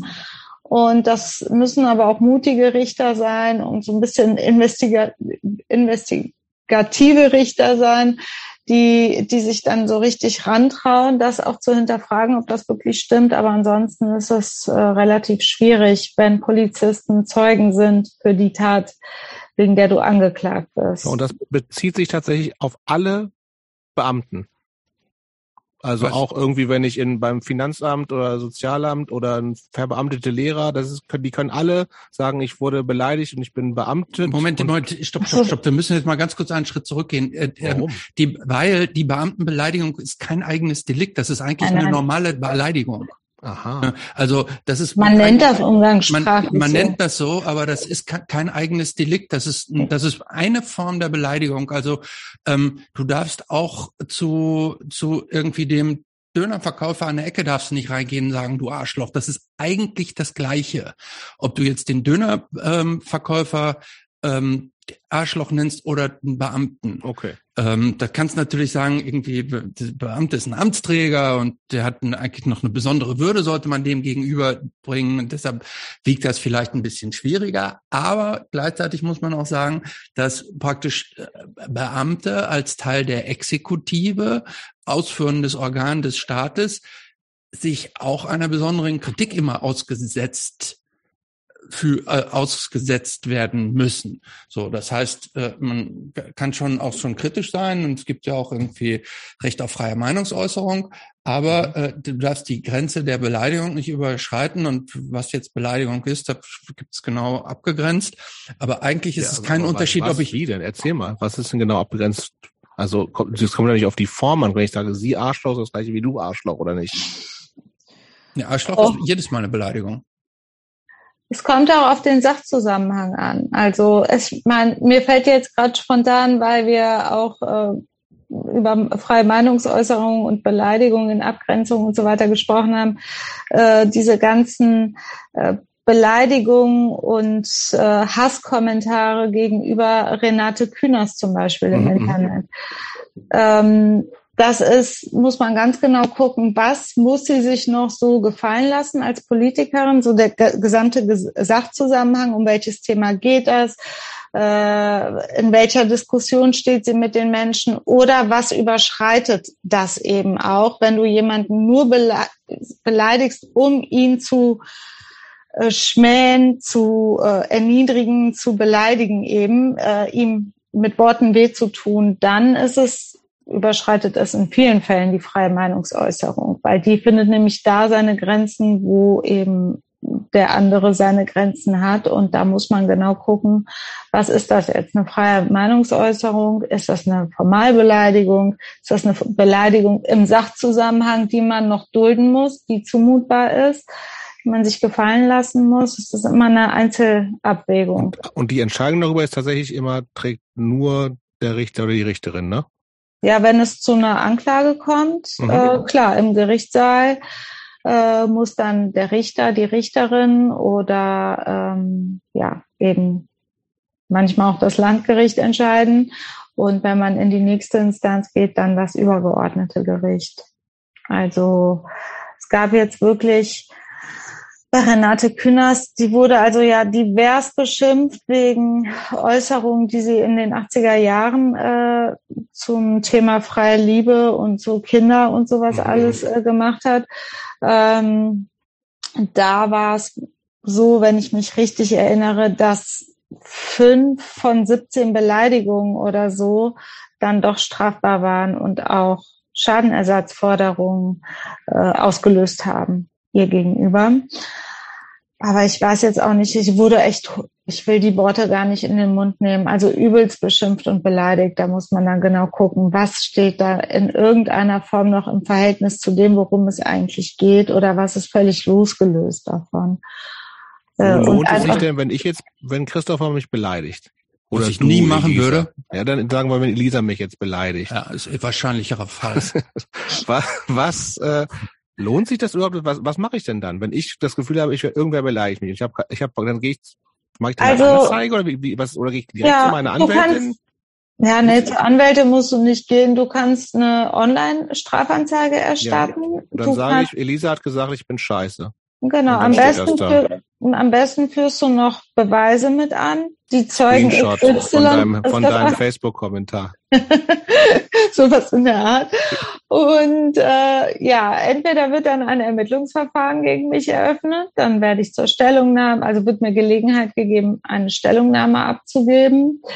Ähm, meistens enden solche Verfahren sind in der Regel Bagatelldelikte. Die okay. enden dann mit Einstellung, manchmal auch mit einer Zahlung einer Auflage. Dagegen die muss man nicht akzeptieren. Dann kommt es in der Regel zum Gerichtstermin und da kann es auch sein, dass man freigesprochen wird. Zum Beispiel, wenn, wenn es keine Beweise gibt oder wenn es Zweifel gibt an der Täterschaft. Äh, klassischer Aber, Fall ist ja der Fuckfinger im Straßenverkehr. Ich, ich, ist, ich stelle mich äh, jetzt ungeprüft auf den Standpunkt, dass die Strafanzeige äh, vielleicht für die, die ausreichend nicht, ist, nicht ja. ausreichend ist, weil ja. es gibt, um das ganz kurz zu, zu ähm, erklären, grundsätzlich sagt man, ist das liegt das Strafmonopol beim Staat. Das heißt, der Staat entscheidet darüber, ob Strafe ähm, erfolgt, ob ein Delikt bestraft werden äh, soll oder nicht. Das obliegt nicht dem Geschädigten. Der Geschädigte kann praktisch nur einen äh, Sachverhalt zur Anzeige bringen. Das heißt, er macht den Staat darauf aufmerksam, was passiert ist. Und dann prüft er und ähm, wie Elisa richtig gesagt hat, und dann äh, schaut er sich praktisch den Sachverhalt an und sagt, hm, erfüllt das irgendein Delikt und wenn dann ein Anfangsverdacht vorliegt, dann wird weiter ermittelt und dann kommt es zu einer Anklage, ja oder nein. Aber bei, bei, bei bestimmten Delikten, da wird gesagt, die sind eigentlich so klein oder so persönlich, da, ich weiß es nicht, ob das jetzt die richtige Abgrenzung ist, aber so ähnlich, da wird gesagt, da reicht die reine Anzeige nicht. Wenn du jetzt, wenn das wirklich auch verfolgt werden soll, muss auch noch ein Strafantrag gestellt werden. Ja, in der Regel wird das ja gemeinsam. Es gibt ja diese Formulare, da kreuzt man dann beides an und dann fällt das so zusammen. Es ist auf jeden Fall kein Offizialdelikt, was genau. verfolgt werden muss. Genau. Wie ein Mord zum Beispiel. Genau. Da muss man keinen Strafantrag stellen. Das wird dann äh, äh, automatisch ich, ich, verfolgt. Ich, genau. Ich wollte noch eben zu dem Thema, weil wir eben gesprochen haben über Beamtenbeleidigung. Ich wollte noch eine kurze äh, Ergänzung machen, weil wir mit Sicherheit auch viele äh, Jura-Nerds hier bei unseren ZuhörerInnen haben. Es gibt weißt eine so Besserwisserinnen. Oder genau. Was? Es gibt nämlich einen Sonderfall der Beamten, der in Anführungsstrichen der Beamtenbeleidigung, der nicht unter die normale Beleidigung fällt, sondern nämlich das ist die Verunglimpfung des Bundespräsidenten.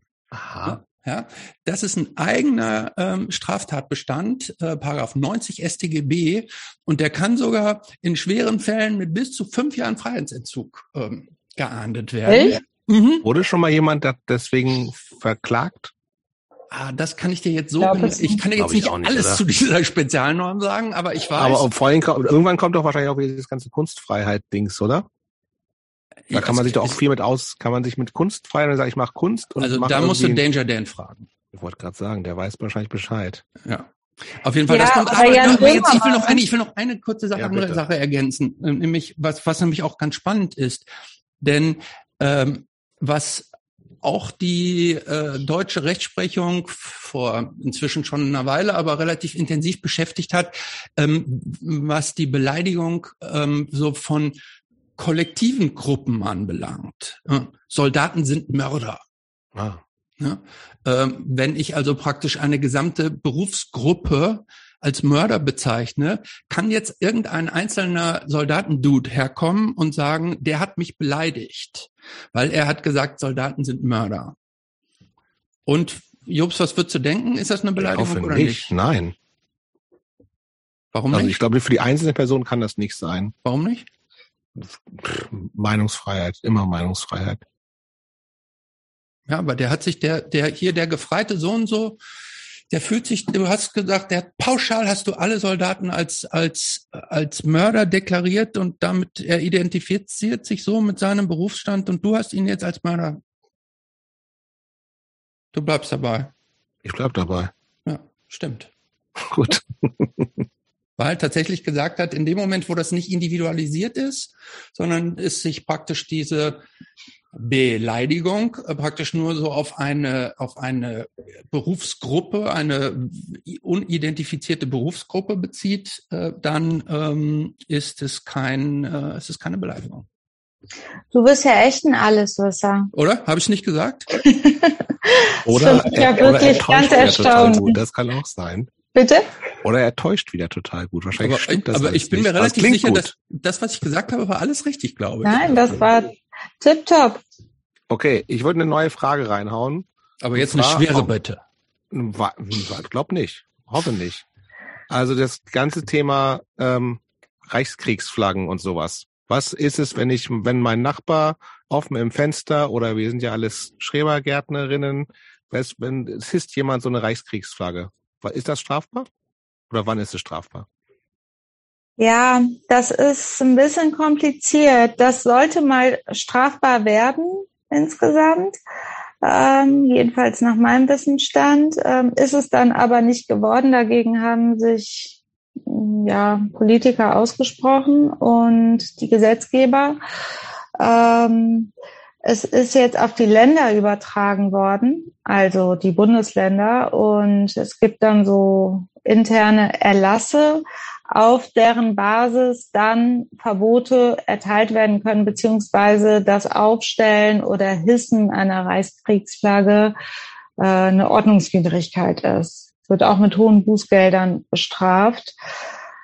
Ja, aber ich habe jetzt auch zum Beispiel neulich gelesen, dass man auf dieser Grundlage Versammlungsbegehren äh, nicht einschränken kann, weil es eben nicht konkret genug ist, um so ein großes Rechtsgut einer Versammlungsfreiheit auch einzuschränken. Da müssen ja bestimmte Gesetze müssen ja bestimmt sein und äh, verhältnismäßig und so verschiedenen Voraussetzungen äh, äh, verschiedene Voraussetzungen erfüllen, damit man mit diesen Gesetzen sehr starke Rechte, wie zum Beispiel das Versammlungsrecht, wo dann ja typischerweise so eine Reichskriegsflagge gehisst wird, einzuschränken oder zu verbieten. Ähm, das scheint bei diesen Erlassen äh, doch zu unbestimmt oder ein zu schwaches Instrument zu sein, um das zu verbieten. Aber es ist auf jeden Fall eine OBI und kann auch richtig teuer werden. Okay.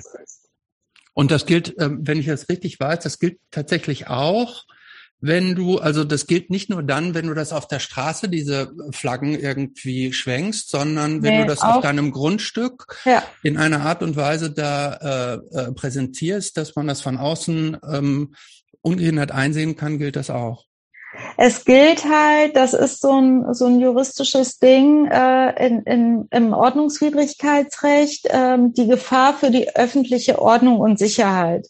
Und es lässt sich eben herleiten, dass das Aufstellen einer solchen Flagge, das Hissen dann erst recht, eine Gefahr für die öffentliche Ordnung darstellt und weil eben mit rechtsextremen äh, nationalsozialistischen Symbolen äh, die Ordnung, die wir hier so in unserer Gesellschaft gewohnt sind, gestört wird und das jedenfalls dann zwar keine Straftat ist, weil dafür reicht es dann eben auch nicht, ähm, da ist das Strafrecht ja sehr restriktiv, ähm, aber zumindest eine Ordnungswidrigkeit. Und das tut den meisten Leuten ja mehr weh, denn ein Bußgeld zu bezahlen ist dann umso ärgerlicher. Das heißt, wenn ich sowas sehe, kann mache ich wieder eine Anzeige online bei der Polizei und sage, nee, du rufst das Ordnungsamt an. Ah, okay.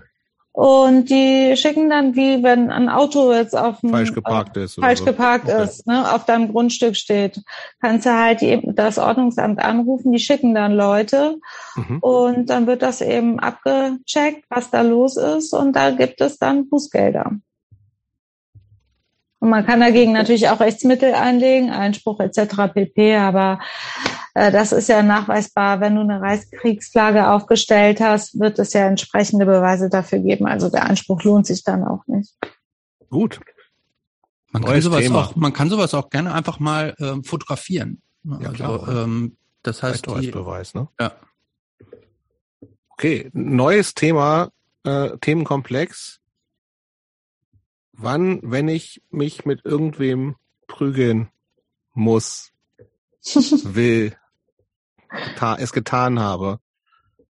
Wie ist das mit dieser ganzen Notwehrgeschichte? Was muss ich, gibt es das überhaupt? Ich sage, also ja, im Prinzip ist es ja der, der oder die hat angefangen, deswegen muss ich mich verteidigen und dann, wie, wie, wie, was, was kann, könnt ihr dazu sagen? Ja, möchtest du oder äh, Christopher oder soll ich? was dazu sagen? Also ich kann, ähm, ich äußere mich zu allem gerne. Also ähm, dann lass doch Elisa lieber erst. Ja, aber das klingt ja, dann so doof, wenn ich, wenn ich irgendwie jetzt dann so, okay, nicht das, aber dann, wenn du jetzt das erste Wort hast, dann Dann hast du es ja nicht mehr. Nee, genau. Aber dann komme ich nachher noch irgendwas. Aber dir fällt auf jeden Fall noch was anderes Kluges dann genau, ein. Da bin ich mir ganz sicher. Ähm, ja, wo waren wir? Notwehr, ne? Notwehr, ja. Es ist halt so, bei, bei so einer bei einem Straftatsgemenge, sagen wir mal eine Prügelei, äh, du bist eben gerechtfertigt in deinem Tun Du wirst nicht bestraft, wenn du in Notwehr gehandelt hast. Und die wie Notwehr. Denn, wie kann ich das denn äh, beweisen überhaupt? Ja, das ist immer so eine, es driftet halt häufig auseinander. Das, was im Buche steht, die Voraussetzungen, die man dann so schön durchprüfen muss. Und auch bei Gericht gibt es ja bestimmte Voraussetzungen, die dann abgeklärt werden müssen und wie man das dann mit Leben füllt oder auch nicht, wenn einem die Beweise fehlen. Es ist halt schwierig. Man muss beweisen, dass man sich in einer Notwehrlage befunden hat, dass zum Beispiel derjenige, der dich angreift, es muss auch ein gegenwärtiger Angriff vorliegen, der ein Messer gezogen hat und du ihn deswegen, bevor er dich jetzt niedersticht, äh, die Brücke runterschubst. Jetzt mal ganz dummes Beispiel. Aber sowas in der Art, das muss jemand gesehen haben. Das muss irgendwo gefilmt also worden sein. Im Prinzip geht es wirklich nur über Zeuginnen oder entsprechende Aufnahmen oder sowas. Weil oder Christopher ja hat so, eben gesagt, so, äh, Aussage gegen Aussage, klassisch. Ja, oder? das sind ja in vielen Fällen gibt es ja Aussage gegen Aussage ähm, äh, Situationen und das ist ganz, ganz schwierig fürs Gericht festzustellen, wer welchen Wahrheitsgehalt da mit reinbringt und äh, welchen nicht. Am Ende gilt natürlich aber auch immer der Grundsatz, der Christopher hat es eben schon gesagt, in dubio pro reo, wenn das Gericht eben Zweifel hat, es nicht feststellen kann, äh, dann muss er eben auch oder sie freigesprochen werden. Hm. hm. Und was man auch nicht vergessen darf, ist, ähm, Notwehr ist, führt nur dann zum Ausschluss der Rechtswidrigkeit eines Handels. Also wenn man das dogmatisch einordnet, dann sagt man, es liegt eigentlich eine Straftat objektiv und subjektiv vor. Beispiel, ich habe meinen Angreifer erschossen. Ja, ähm, mhm. Dann liegt eigentlich ein, mindestens mal ein Totschlag vor. Das heißt, der Tatbestand einer ist erfüllt und als nächster Prüfungsschritt ist, kommt dann diese Rechtswidrigkeit. Und die Rechtswidrigkeit, das heißt, die Tötung kann dann nicht rechtswidrig sein, wenn ich in Notwehr gehandelt habe. Voraussetzung dafür ist aber genau das, was Elisa eben gesagt hat, dass der Angriff gegenwärtig und ist und unmittelbar bevorsteht oder schon begonnen hat, aber er darf noch nicht und er muss noch anders, er darf noch nicht vorbei sein. Also das, das kann jetzt nicht, wenn ähm, der dir mit dem Knüppel über den Kopf gehauen hat und dann schon wegrennt, dann äh, darfst du ihn nicht mehr erschießen. So, das heißt, äh, diese, diese, es muss eine unmittelbare Not Notwehrlage und eine andauernde Gefahr bestehen. Und dann darfst du all das machen, was dich schützt. Was dich schützt. Das muss das relativ mildeste Mittel sein, aber es besteht grundsätzlich keine Beschränkung. Ne? Das heißt, du kannst auch zur Not jemanden erschießen. Und all diese Erwägungen musst du in dem Moment natürlich auch machen.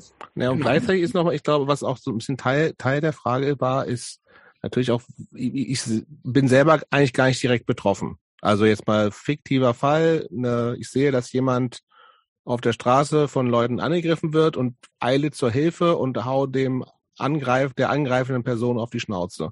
Eigentlich werde ich ja, ist ja auch keine Notwehr im klassischen Sinne, weil ich wurde gar nicht angegriffen. Geht das ja, das ist ja die Nothilfe, ne? Du schützt dann ja den Dritten. Und das, das äh, geht, ist quasi ein ähnliches, also ich kann da ähnlich sagen, ich hab, musste die Person beschützen und deswegen ja, aber die Voraussetzungen sind sehr ähnlich. Okay. Auch da muss dieser, wie Christopher es richtigerweise gesagt hat, gegenwärtige, noch andauernde Angriff unmittelbar bevorstehen oder schon begonnen haben. Ähm, ja, das sind aber, wie gesagt, viel, viel Theorie.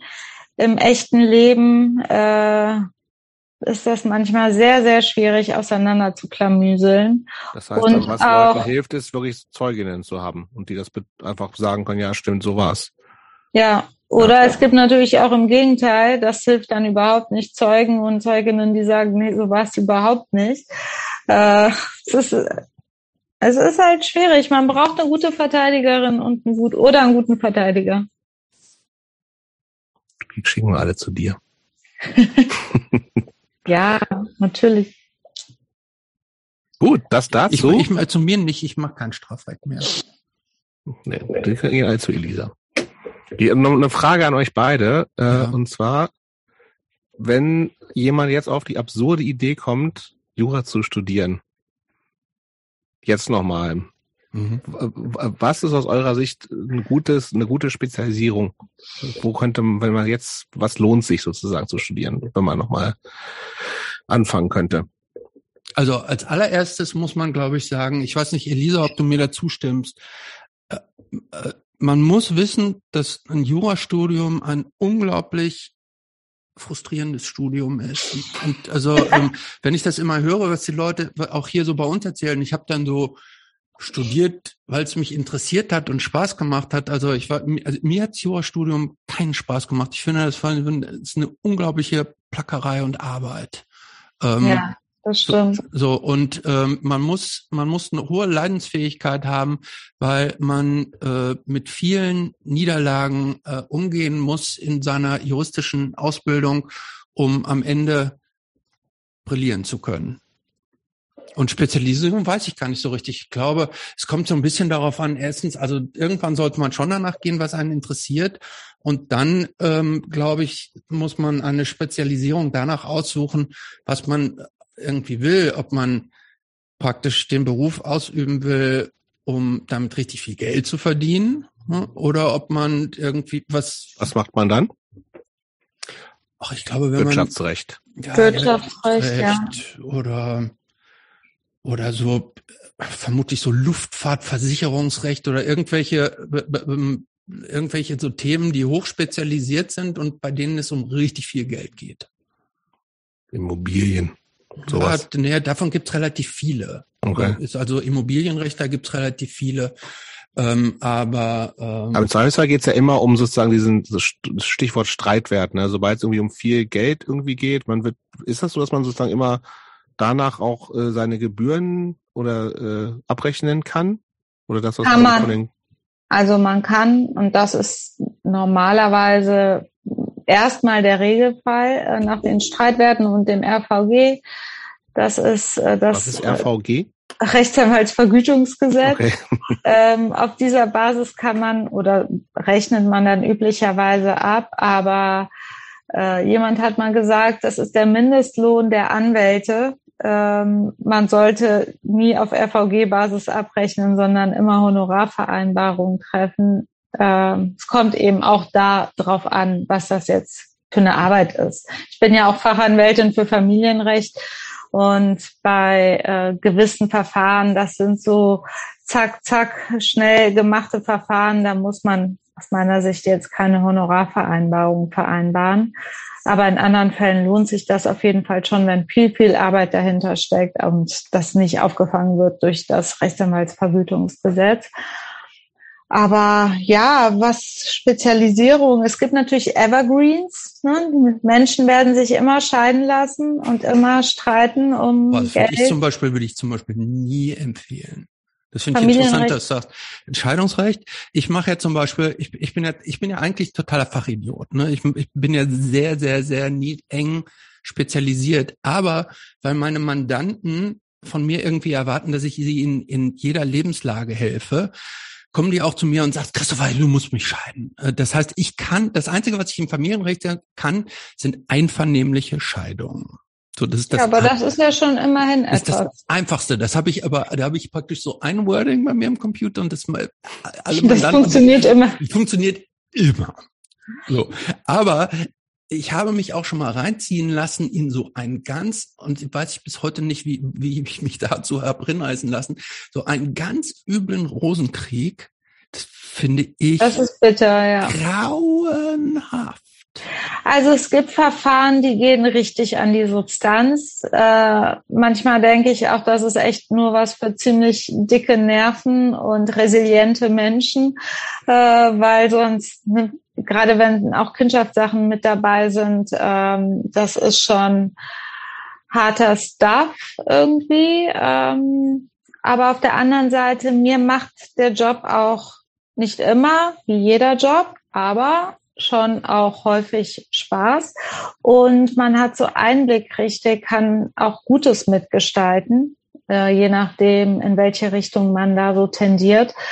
Ähm, man kann echt auch was für die Leute tun und es gibt viele, die richtig dankbar dann sind, dass man denen auch in, in so gewissen Lebenssituationen geholfen hat, weil es ist einfach auch kompliziert. Ich finde, Familienrecht ist echt eine komplizierte Materie, ist Total. viel mit Rechnerei verbunden viel so Taktik und äh, Kleinkram auch und große Rechnung, kleine Rechnung. ist wirklich so das ganze Leben mit drin, auch Schicksale und so.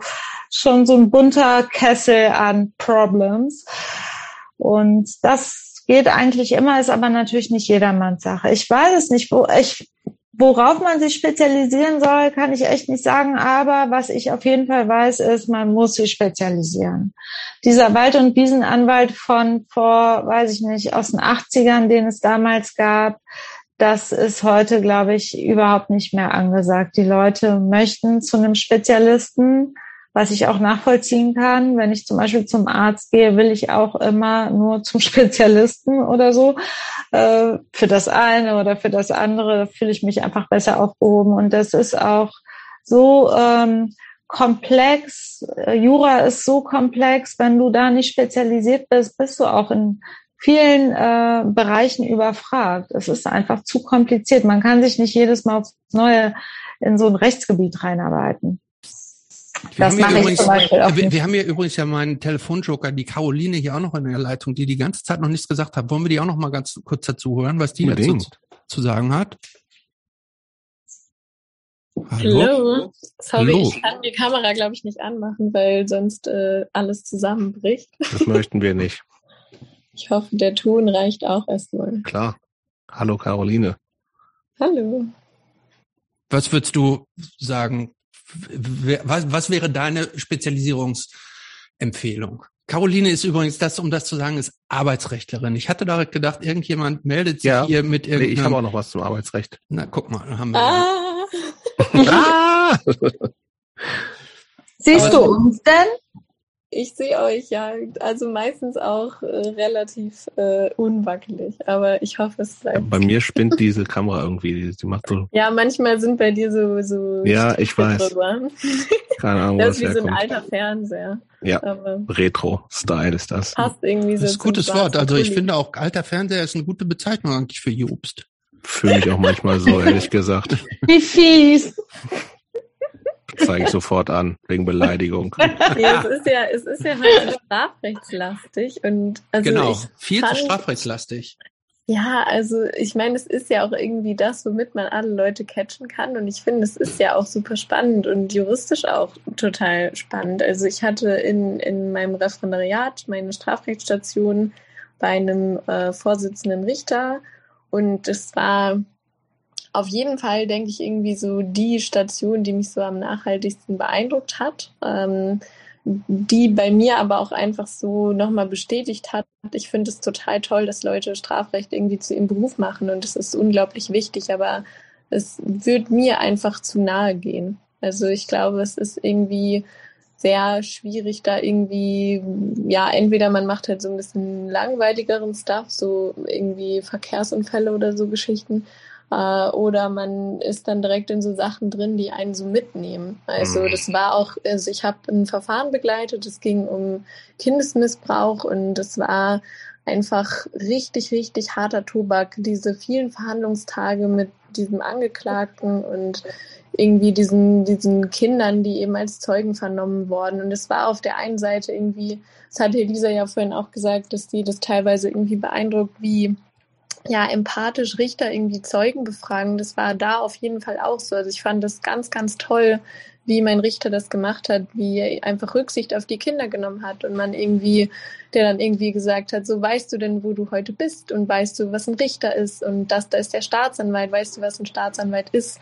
So, also es war schon, ist glaube ich eine sehr, sehr hohe Kunst, das irgendwie ja, in diesen Situationen zu sein und ich fand es sehr beeindruckend, aber mich hat es wirklich monatelang echt begleitet und ähm, deswegen Respekt an alle, die das machen, aber gerade Kindschaftsverfahren sind, also Kindesmissbrauchsverfahren ist etwas, was echt richtig nachhaltig reinhaut.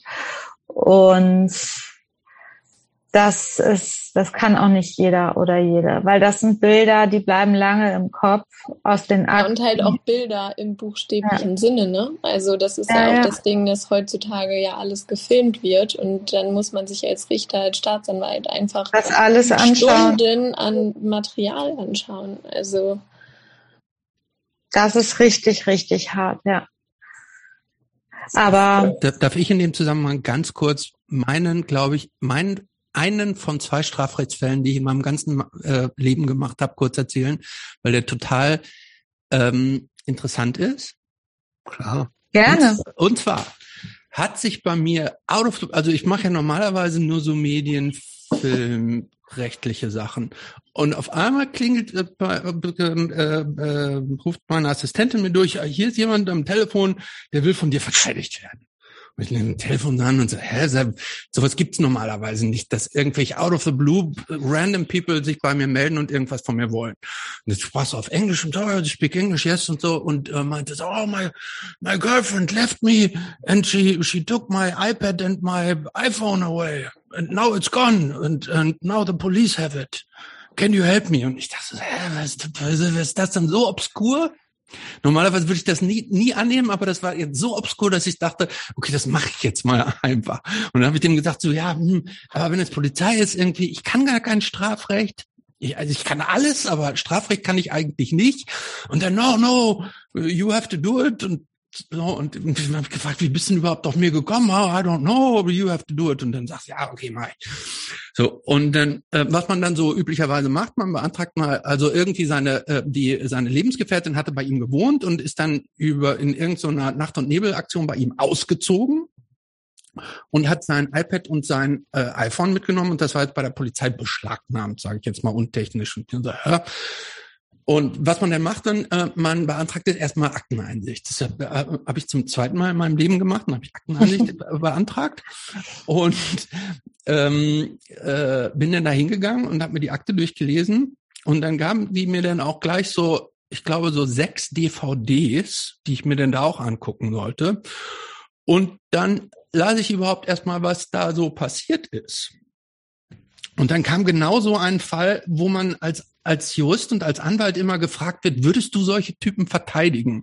Äh, und mein ein bisschen schusseliger, eigentlich ganz netter Dude, der bei mir so out of nowhere angerufen hat, der bei dem Lesen der Akte von Seite zu Seite wurde der zu einem totalen Monster, weil sich dann äh, laut Anklageschrift, sage ich, hatte er äh, äh, praktisch Sexvideos angefertigt, die auch alle auf Videos ich dann mir ansehen äh, musste, konnte.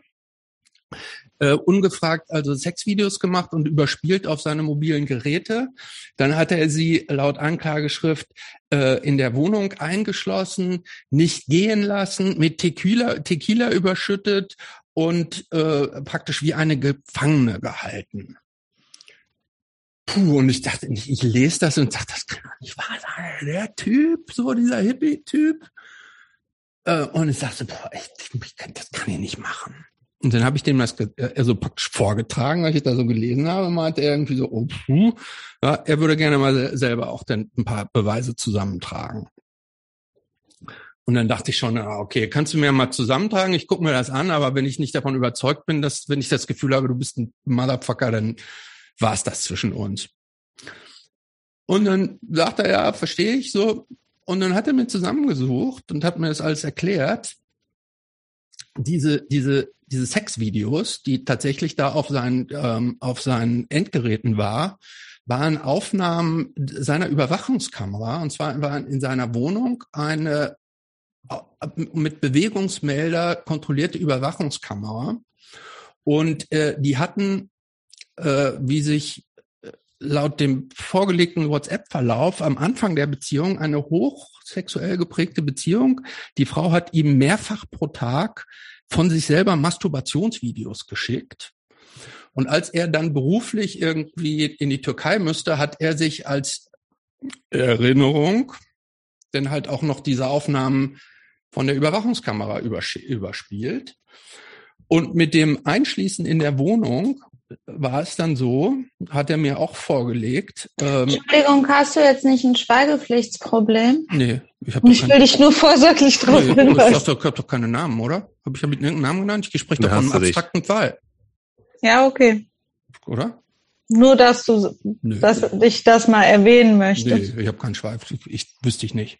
Okay. Ähm, und dann äh, stellte sich heraus, ähm, dass er sie tatsächlich eingeschlossen hat, aber äh, er hat an dem gleichen Abend noch Kontakt mit den Freundinnen von seiner damaligen Freundin noch gehabt und hat gesagt, hier Leute, die ist total betrunken. Also eine Woche vorher war äh, sie betrunken auf der Straße aufgefunden worden, ins Urban-Krankenhaus eingeliefert worden und dann haben ihre Freundin ihn gebeten, ihn aus dem Krankenhaus abzuholen und dann war es offensichtlich so aus dem, wie sich eindeutig aus dem äh, äh WhatsApp-Verlauf mit zwischen meinem Dude und den Freundinnen der, der Geschädigten da ergibt, hatte er händeringend die gebeten, könnt ihr euch um die kümmern, die ist betrunken wieder, könnt ihr die abholen hier, die läuft mir sonst auf die Straße und landet möglicherweise wieder im Krankenhaus.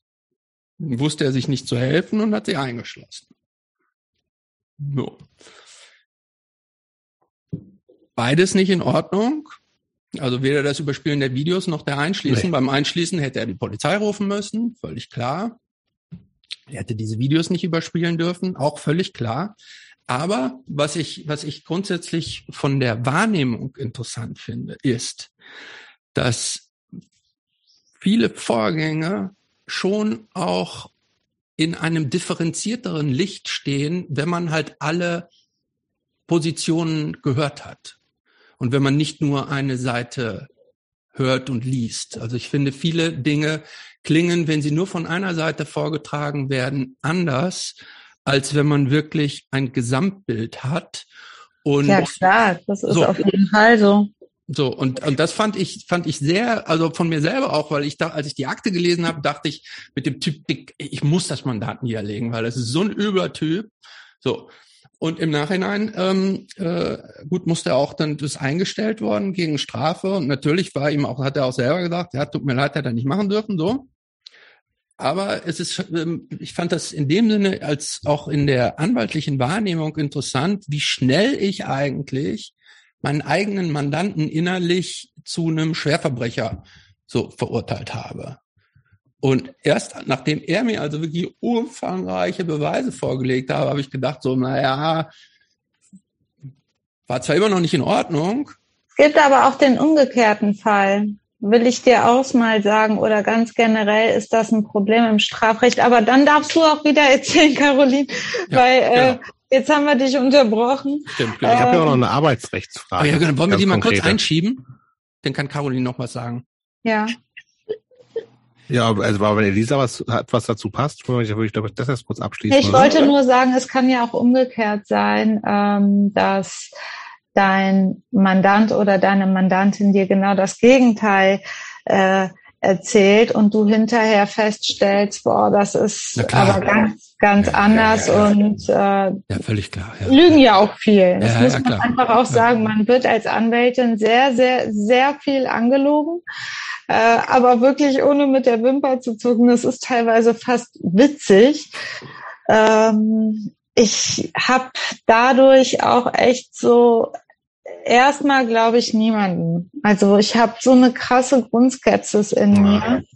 Äh, das, das, kommt erst seit dem Job quasi auch. ja, dir? mit dem Job. Und mhm. das äh, finden auch viele so, empfinden viele als so eine gewisse Abgefucktheit oder zynisch oder ist das bei ähm, euch anderen Anwälten auch so, Christopher, Caroline? Ich, ich habe solch, ich komme so selten in solche Situationen, ja, stimmt. dass, dass, dass es darum geht, ob einer die Wahrheit sagt oder nicht. Deshalb habe ich das nicht. Caroline, hast du sowas? Also ich arbeite ja im Unternehmen, deswegen ist man dann, glaube ich, gar nicht in so Situationen okay. so krass drin. Gut, dann ja. würde ich jetzt mal ganz, die ganz konkrete Arbeitsrechtsfrage stellen. Und zwar wurden wir. Aber bitte ganz wir, kompliziert und schwer, ja? Überhaupt nicht.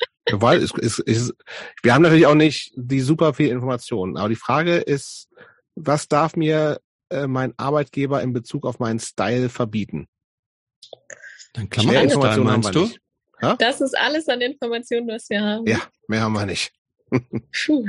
Äh, wie war das gerade? Schöne Juristinnen-Antwort. Es kommt immer darauf an. also es, äh, es geht ja generell wahrscheinlich, also ich interpretiere mal so ein bisschen. Das heißt irgendwie, ich, ich laufe irgendwie nicht so ordentlich rum, habe ein schmutz, schmuddel, schmuddelige Jeans an und ein Band-T-Shirt und mein Arbeitgeber sagt, das ist nicht ordentlich genug. Darf er, er oder sie das? Mm, also ich würde sagen, es kommt halt eben vor allem auf die Tätigkeit an. Also was man macht, wie viel ja, Kontakt man vor allem so nach außen hat. Also mir fällt da direkt ein guter Freund von mir, hat mal als Ordnungsbeamter gearbeitet und ähm, war extremst tätowiert. Und das war auch äh, etwas schwierig. Also eben auch mit so Tätowierungen am Hals, an den Händen und so weiter. Wo eben auch seine Chefin gesagt hat, so das, das geht halt eigentlich nicht durch diese Repräsentationsfunktion, die du halt irgendwie wahrnimmst. Und auch so ein privater Arbeitgeber hat natürlich irgendwo ein Weisungsrecht und äh, gegen seinen äh, Arbeitnehmer. Ähm, aber ist natürlich trotzdem irgendwie das, das Persönlichkeitsrecht des Arbeitnehmers, was so dagegen spielt. Also ich denke, bis zu einem gewissen Punkt kann man schon irgendwie erwarten, so gerade, dass man irgendwie sauber und angemessen irgendwie auftritt, auch im Verhältnis zu seinem Arbeitgeber, auch wenn das jetzt gerade also gar nicht unbedingt so ein krasser Kontakt nach außen ist, was so irgendwie den Arbeitgeber mit repräsentiert, aber eben auch in diesem ja internen Bereich, aber auch was dann irgendwie, wo es so nach außen geht, äh, irgendwelche Repräsentationsfunktionen und je offizieller es wird, also dann irgendwie auch so im Staatsdienst oder sonst was, also wird es ja, natürlich noch umso umso krasser. Aber, ähm, aber jetzt mal so vielleicht der Fall, ich arbeite irgendwo in irgendeinem Büro, wie auch immer, öffentlicher Dienst oder habe keinen Kundenkontakt oder irgendeine Agentur oder was Leute halt so machen, irgendwas mit Medien und laufe halt da mit meinen, was weiß ich, für Band-T-Shirts rum, wo Totenköpfe drauf sind und Fuck the Police draufsteht. So. Gut, und, und der, mein Arbeitgeber kommt zu mir und sagt, ey, Typ, das geht nicht bei uns, finde ich in Ordnung. Kann ich dann sagen, kannst du hast mir gar nichts zu sagen? Oder, oder was könnte sozusagen auch im schlimmsten Fall das für arbeitsrechtliche Konsequenzen haben? Also, man, also das arbeitsrechtliche Konsequenzen wären wir dann ja wahrscheinlich so vielleicht im Bereich von einer Abmahnung. Das ist dann eben die Frage, ob es für sowas reicht. Also eben irgendwie zu sagen, hallo, du begehst hier eine Pflichtverletzung äh, in deinem Arbeits, also eine, verletzt hier eine Pflicht aus deinem Arbeitsvertrag und deshalb drohen wir dir hier an oder sagen wir dir, das sollst du nicht nochmal machen. Und wenn du das nochmal machst, dann, ähm, ja, keine Ahnung, muss man irgendwie eventuell eine Kündigung in Betracht ziehen und so weiter.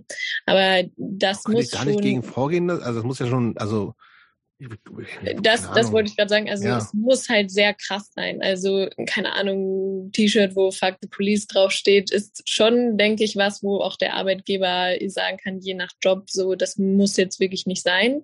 Mhm. Aber ich denke, das ist, ist auch so ein bisschen, wo man irgendwie ja so auch so den, den Wandel der Gesellschaft mit einbeziehen muss. Also wo man vielleicht irgendwie vor 40 Jahren gesagt hätte, das und das ist total unangemessen, wie man rumläuft und keine Ahnung, Tattoos zeigen im Job geht gar nicht. Das ist halt, muss man irgendwie anerkennen was heute irgendwie, ja, wie die Gesellschaft sich nach außen gibt und dass irgendwie zum Beispiel Tätowierung oder ja, färbte Haare oder so halt völlig normal sind. Ähm, das muss da irgendwie einbezogen werden und deswegen kann man da eigentlich, denke ich, was seinen Style angeht, relativ weit gehen und das wiegt das Persönlichkeitsrecht ziemlich schwer. Heißt aber also auch, ich kann, hätte relativ gute Chancen, wenn ich eben sage, keine Ahnung, ich habe rote Haare und mein Arbeitgeber sagt, rote Haare gehen nicht und der schmeißt mich raus, dann könnte ich sagen, der hat mich nur wegen der roten Haare rausgeschmissen, das geht nicht mehr. Und da hätte ich ganz gute Chancen, Voll, ja. da Abfindung oder was immer zu kriegen um mich reinzuklagen, wobei ich das nie verstanden habe. Dass Leute, also wie, wenn man irgendwie rausgeschmissen wird, sich wieder reinzuklagen, ist doch, also was hast du denn dann da für einen Stand in der Firma? also, was, was ist die Intention, nur, um eine Abfindung zu kriegen? Abfindung Eben, macht für mich Also, dass Sinn. man einfach irgendwie, ja, wie Christopher schon sagt, dass man dann irgendwie, hatte ich ähm, tatsächlich auch schon erlebt, dann irgendwie ein sehr, sehr querulanter Arbeitnehmer und wir eben auf Arbeitgeberseite und ähm, ähm, wo dann der Anwalt so wirklich schon direkt am Anfang von der Güteverhandlung dann vom Arbeitsgericht dann aus so meinte, so ja, ähm, wir haben so das Gefühl, dass sie das Arbeitsverhältnis ja sowieso gar nicht fortführen wollen ähm, mhm. und da vielleicht und dass sie eigentlich unser Mandant auch kündigen wollen. Ähm, wie ist denn das? Und wir dann direkt so, ja, nee, ist halt nicht so, ähm, wo man halt voll gemerkt hat, die wollen jetzt eben ausloten, was man da, was sie da irgendwie für eine Abfindung ausschlagen können. Deswegen das ist ja auch normal. Man, dafür geht man ja auch zur Güteverhandlung. Man möchte, man muss ja einen gewissen Antrag stellen, dass das Arbeitsverhältnis jetzt fortgesetzt wird, damit man überhaupt in der Güteverhandlung landet und diese Kündigung nicht rechtskräftig wird. Man, es gibt da so gewisse also die drei Wochen Frist, die kennst du, Caroline, ja wahrscheinlich am allerbesten. Und äh, innerhalb dieser Frist muss eben eine Klage eingereicht werden, sonst ist die Kündigung wirksam, egal was da drin steht. Und dann sind ja eh alle Karten werden da neu gemischt. Diesen Schritt macht man ja in der Regel immer nur dann, wenn man, die meisten wollen ja gar nicht mehr zurück zum Job, wenn sie da einmal rausgekickt worden sind, sondern die möchten natürlich eine Abfindung haben. Ja, voll.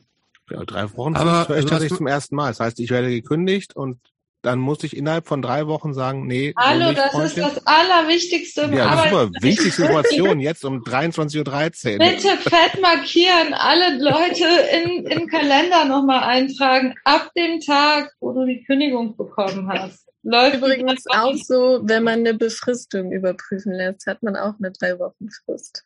Ja.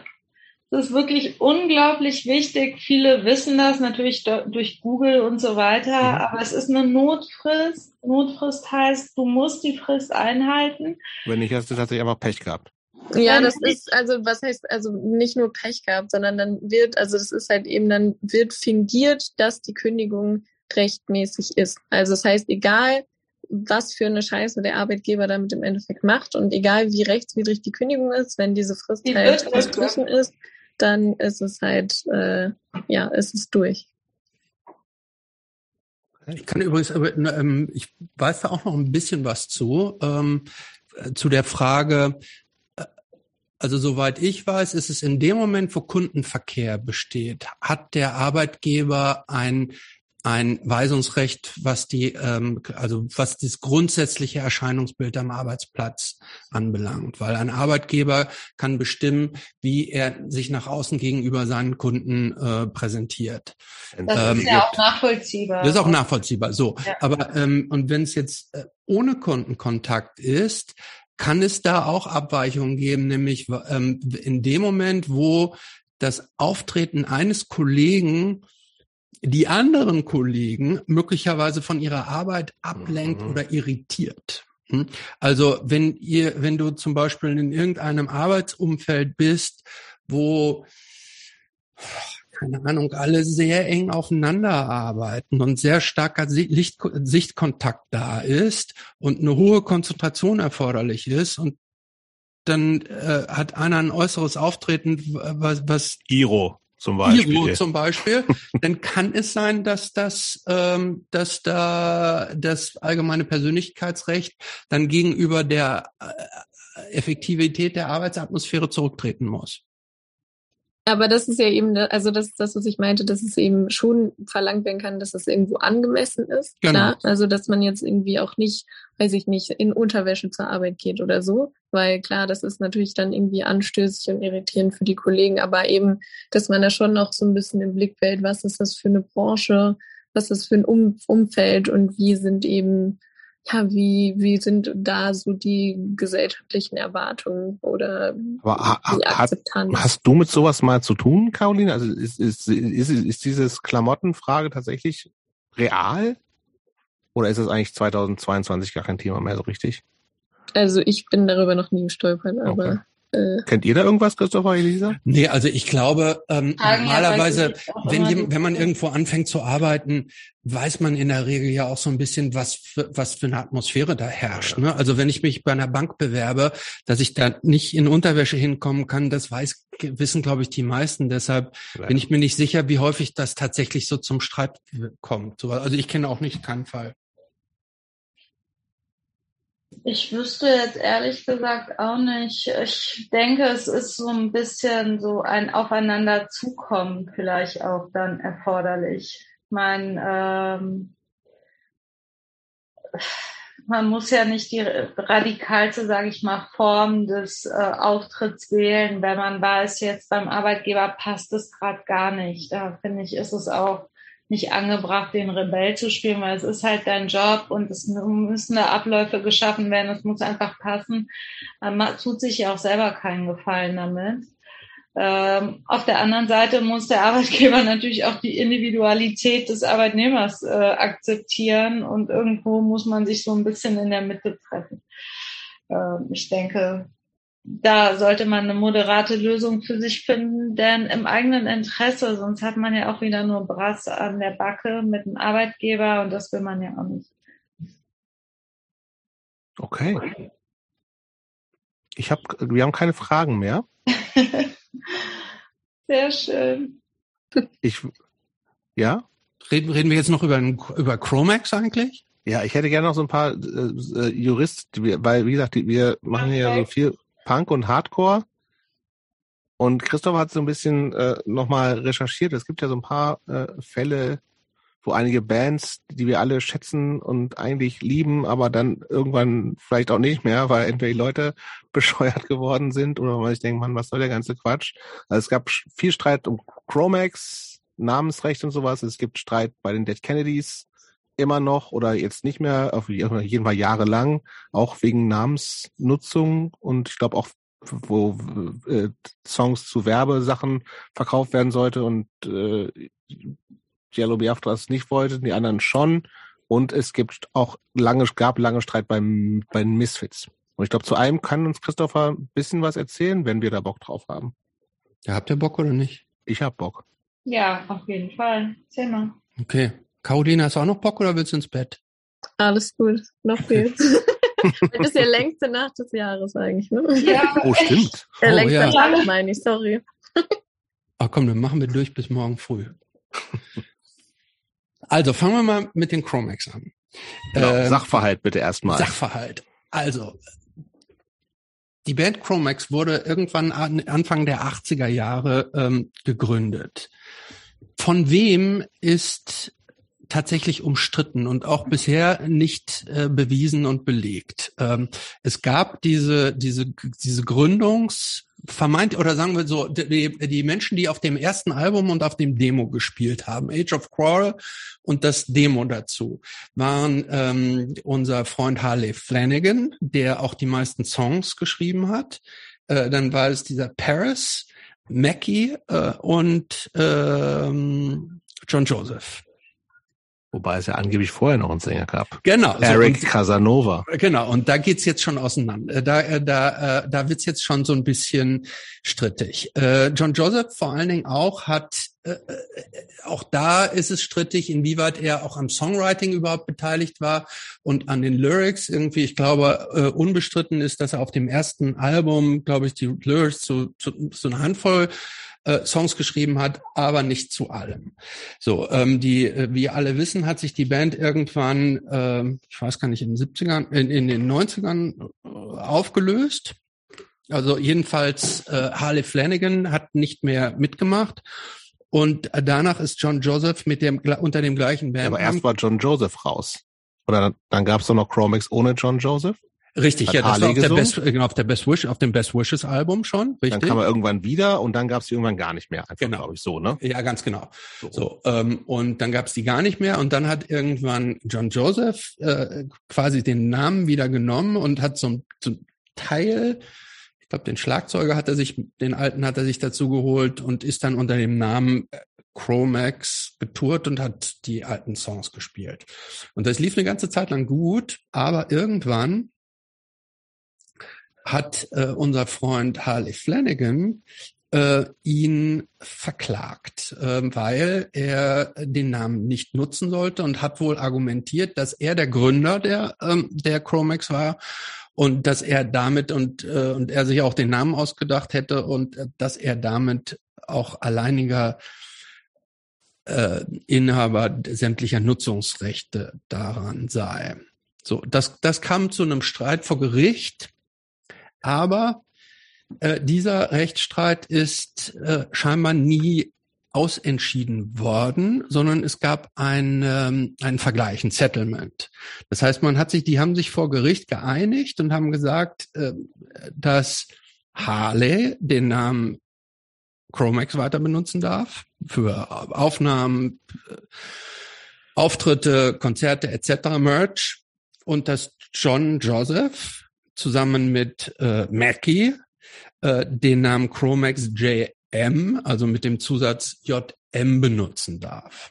Gab dann noch so eine Übergangsfrist von ein paar Monaten, wo die sich beide parallel den gleichen Namen nutzen konnten, aber das war die Vereinbarung. So, und jetzt der ganz aktuelle Streit ist, dass unser Freund John Joseph, der ja inzwischen so ein halber, halber bis ganzer Querdenker geworden ist. Komplett durchgeballert. Komplett durchgeballert. Ja. Aber jetzt auch Echt? Halle ist jetzt auch nicht die hellste. Ähm, nee, aber ist noch ein bisschen, bisschen Restverstand gibt's da auf jeden Fall noch. ja, aber ich glaube, so, also so richtig viel tun. Was meinst du denn mit so durchgeballert? Ist er so ist richtig. Der ist richtig, der ist richtig fies drauf. Richtiger Schwurbler, oder? Ja, komplett, ja, ja. Ja, komplett. Oh, okay. Also ist jetzt auch, auch so Corona-mäßig. Jetzt ist er ausgewandert nach Florida, weil da alles besser ist und ja. komplett durch. Okay. Also naja, wenn aber nicht, noch nicht mitgekriegt hast, tust dir nicht unbedingt an. Wenn du noch, wenn du, wenn du Chromex noch hören magst, dann tust dir nicht an. Nee, da, da sollte man nicht kaputt. einsteigen in diesen, in diesen Streit. Mhm. Auf jeden Fall. Unser Freund John Joseph der eigentlich den Namen Chromex nur noch mit dem Zusatz JM, JM benutzen darf, hat jetzt die Dreistigkeit besessen, anzukündigen ein Konzert in New York, nämlich den Chromex Jam. Mhm. Steckt doch da ist ja J und drin. M dann ja, drin. Könnte man meinen. So, könnte man meinen, ja. J Aber, M. Ja, J M, ja, perfekt. Da spricht die Strafverteidigerin sofort. So, du hast also schon gleich eine Seite bezogen. So, das lässt sich unser Freund Harley natürlich nicht gefallen, sondern er hat jetzt tatsächlich eine Klage eingereicht gegen John wegen Verletzung des diese dieses also Das ist jetzt ganz also das, aktuell, das ne? ist ganz Juni aktuell. 2022. Ja, das ist ganz genau, aktuell. Ja. Das ist ganz aktuell. Er hat eine Klage eingereicht gegen äh, gegen äh, äh, John und vermutlich auch noch seine anderen Kumpanen. Das weiß ich jetzt nicht so genau. Auf jeden Fall äh, damit begründet, dass es wäre ein Verstoß gegen diesen Vergleich, dieses Settlement, wonach der halt immer nur den Zusatz JM äh, benutzen darf. Und die, äh, denn die Ankündigung Chromax Jam würde suggerieren, dass da die Original Chromax, nämlich mit unserem Freund Harley, mit wechselnden Zusatzmusikern spielen würden. Also das ist jetzt der, der aktuelle Status bei Gericht. Ist noch nicht entschieden. Ich mhm. bin der Meinung, ähm, er, Harley hat gute Karten und der darf das nicht. Würde ich auch sagen. Ja, sehr irritierend, diese Bezeichnung Jam, ne? Jam. Denn Jam, mit Jammen ist, ist ja Jammen until the trees. Das, was Jammen ist, das wissen wir schon von Bob Marley, ne? Also, das heißt irgendwie so alle durcheinander und so, aber Jam ist nicht JM. Mhm. Never. Also, nee. ich glaube, da kriegt unser Freund, ähm, ja, was, was wird dann passieren? Kohle. Nee, also erstmal Unterlassung, er darf das nicht mehr und im Zweifel muss er auch irgendwie Schadensersatz dann zahlen. Ich weiß nicht, ob da irgendwie Geld rumgekommen ist. Ähm, keine Ahnung. Das, was, bei was, der grundsätzlichen Geschichte ging es ja auch tatsächlich um irgendwie, also auch so Merch-Geschichten. Genau, so Merch überhaupt dieses, die, genau, also auch das also Recht, alles, den Namen nutzen ja. zu dürfen für Merch und so weiter und so weiter. Das ist, das ist natürlich ein großes Thema. Da steckt wahrscheinlich aber auch extrem viel Eitelkeit drin. Ne? Natürlich. In all diesen Verfahren. Das ja. ist ja auch so eine Lebenszeitverkürzung wegen, wegen Eitelkeit im Wesentlichen. Ja, Nein, aber gesagt haben die doch alle. Ja, aber oh. natürlich, natürlich muss man auch sagen, irgendwie, äh, wenn die Leute äh, also für, für die beiden Kollegen ist natürlich die Chromax, äh, sind die Chromax somit das Größte, was sie in ihrem Leben so geleistet haben. Mehr oder weniger, sage ich jetzt mal. Und je nachdem, wie gut die finanziell gestellt sind äh, und oder Geld brauchen oder nicht, in dem Moment, wo Geld benötigt wird, äh, kommt man natürlich auch leicht dazu, dass man dem anderen nichts mehr gönnt. Und wenn, wenn der eine denkt irgendwie, der andere bereichert sich auf seine Kosten, dann lässt das sich halt nicht gefallen. Ähm, aber ähm, mal gucken, wie das ausgeht. Äh, ich weiß nicht, ob da in, in nach dem amerikanischen Zivilrecht gibt es ja oder andersrum gesagt, na, im deutschen Zivilrecht ist es auch, ist es ja so, man kann einen Schaden, man kriegt Schadensersatz nur in der Höhe, wie man auch das Entstehen des Schadens nachweisen kann. Mhm. Ähm, so, das ist in genau in so einer Situation relativ schwierig, ähm, da einen Schaden zu beziffern. Man kann, man kann den nicht einfach so aus dem Himmel rausziehen und sagen, das war jetzt, ne, sondern muss man belegen. Ähm, das ist in, im amerikanischen Zivilrecht anders. Da gibt es in bestimmten Konstellationen die sogenannten Punitive Damages. Da kann man nämlich, äh, kann ein Gericht demjenigen, der gegen Recht verstoßen hat, zusätzlich zu dem tatsächlichen Schaden noch praktisch so Strafschaden äh, als Strafe äh, äh, auferlegen.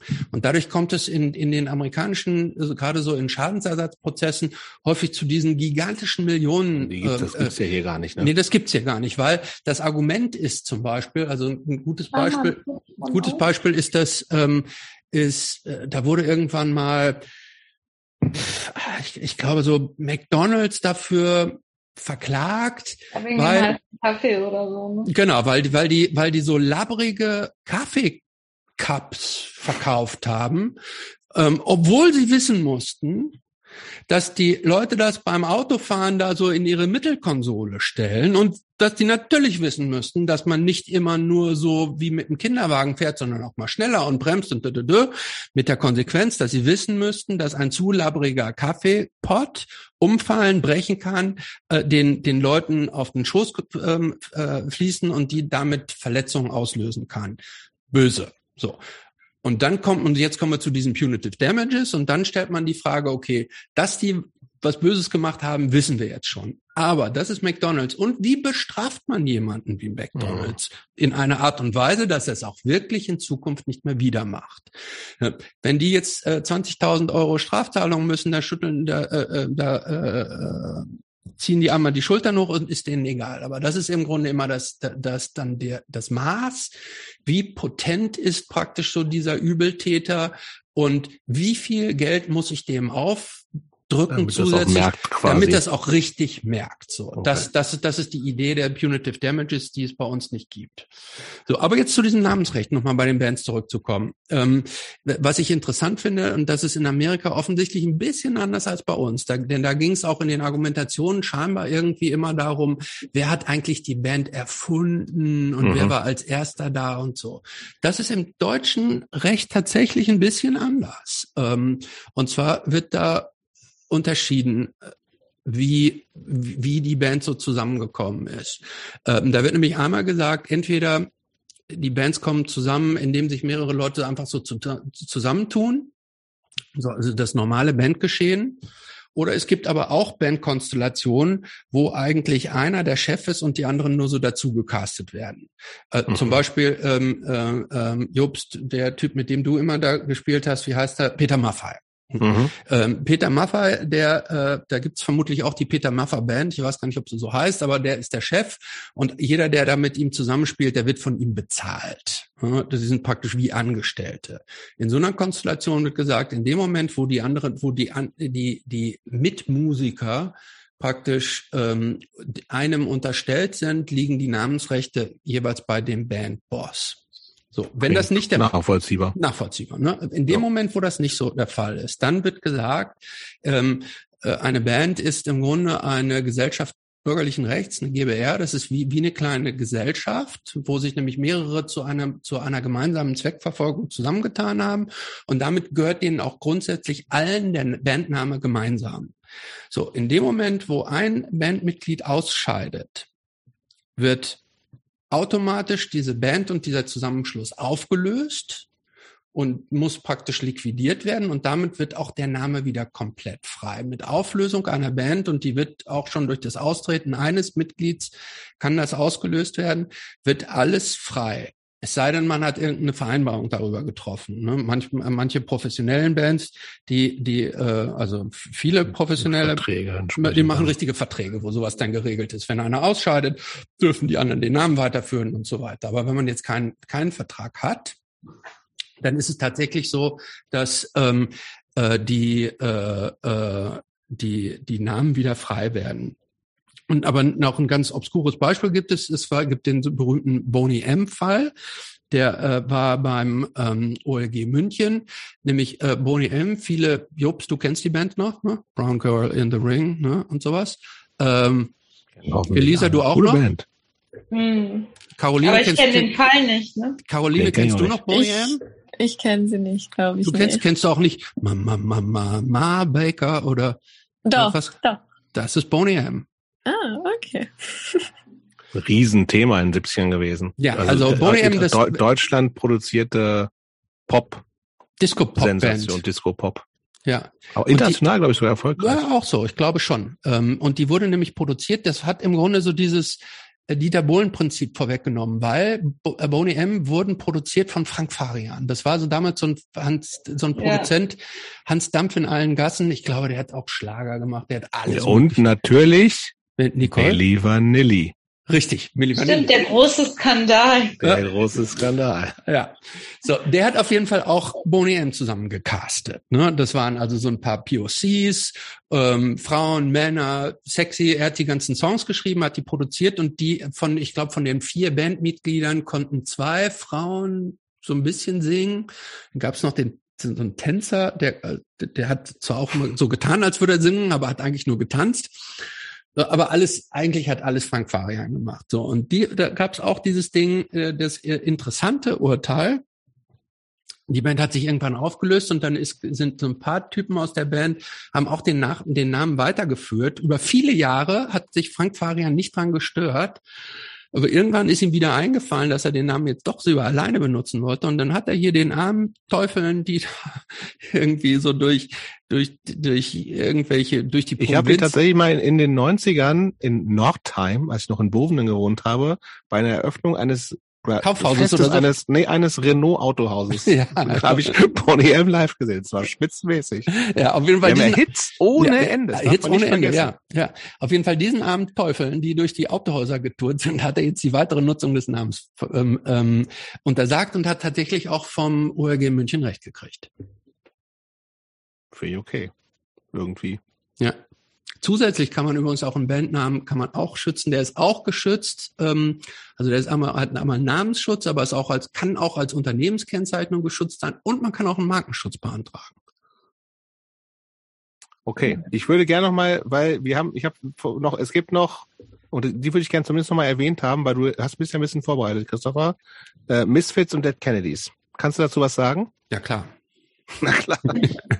Und dann können wir auch mal irgendwann Schluss machen. Also, bei Dead Kennedys war es so, dass die sich ja, die ursprünglichen Dead Kennedys sind ja irgendwann auseinandergegangen. Ich weiß gar nicht mehr, in den 90ern oder so, Ende der 80er. So, aber die, die ganzen Aufnahmen sind damals herausgekommen ja auf äh, Jello Biafras Label ähm, Alternative Tentacles. Ja. Und der hat über viele, viele Jahre praktisch diesen, diesen ganzen Katalog von denen ausgewertet und verkauft. Ja, und Wahrscheinlich ziemlich gut sogar. Dauerbrenner. So, ne? Ja, mit hoher Wahrscheinlichkeit sehr gut.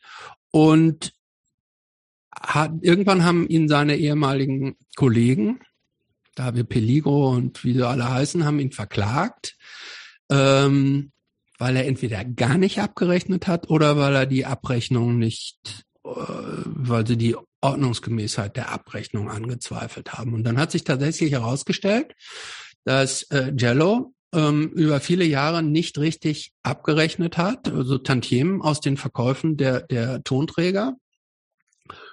Und ähm, da wurden tatsächlich äh, so, so Strafzahlungen noch oben drauf gelegt. Und zwar wenn ich es richtig in Erinnerung habe, wurde gerichtlich festgestellt, dass es da Unregelmäßigkeiten in Höhe von 80.000 Dollar oder so gegeben hat. Das nicht so viel. Ist jetzt nicht so viel, ja.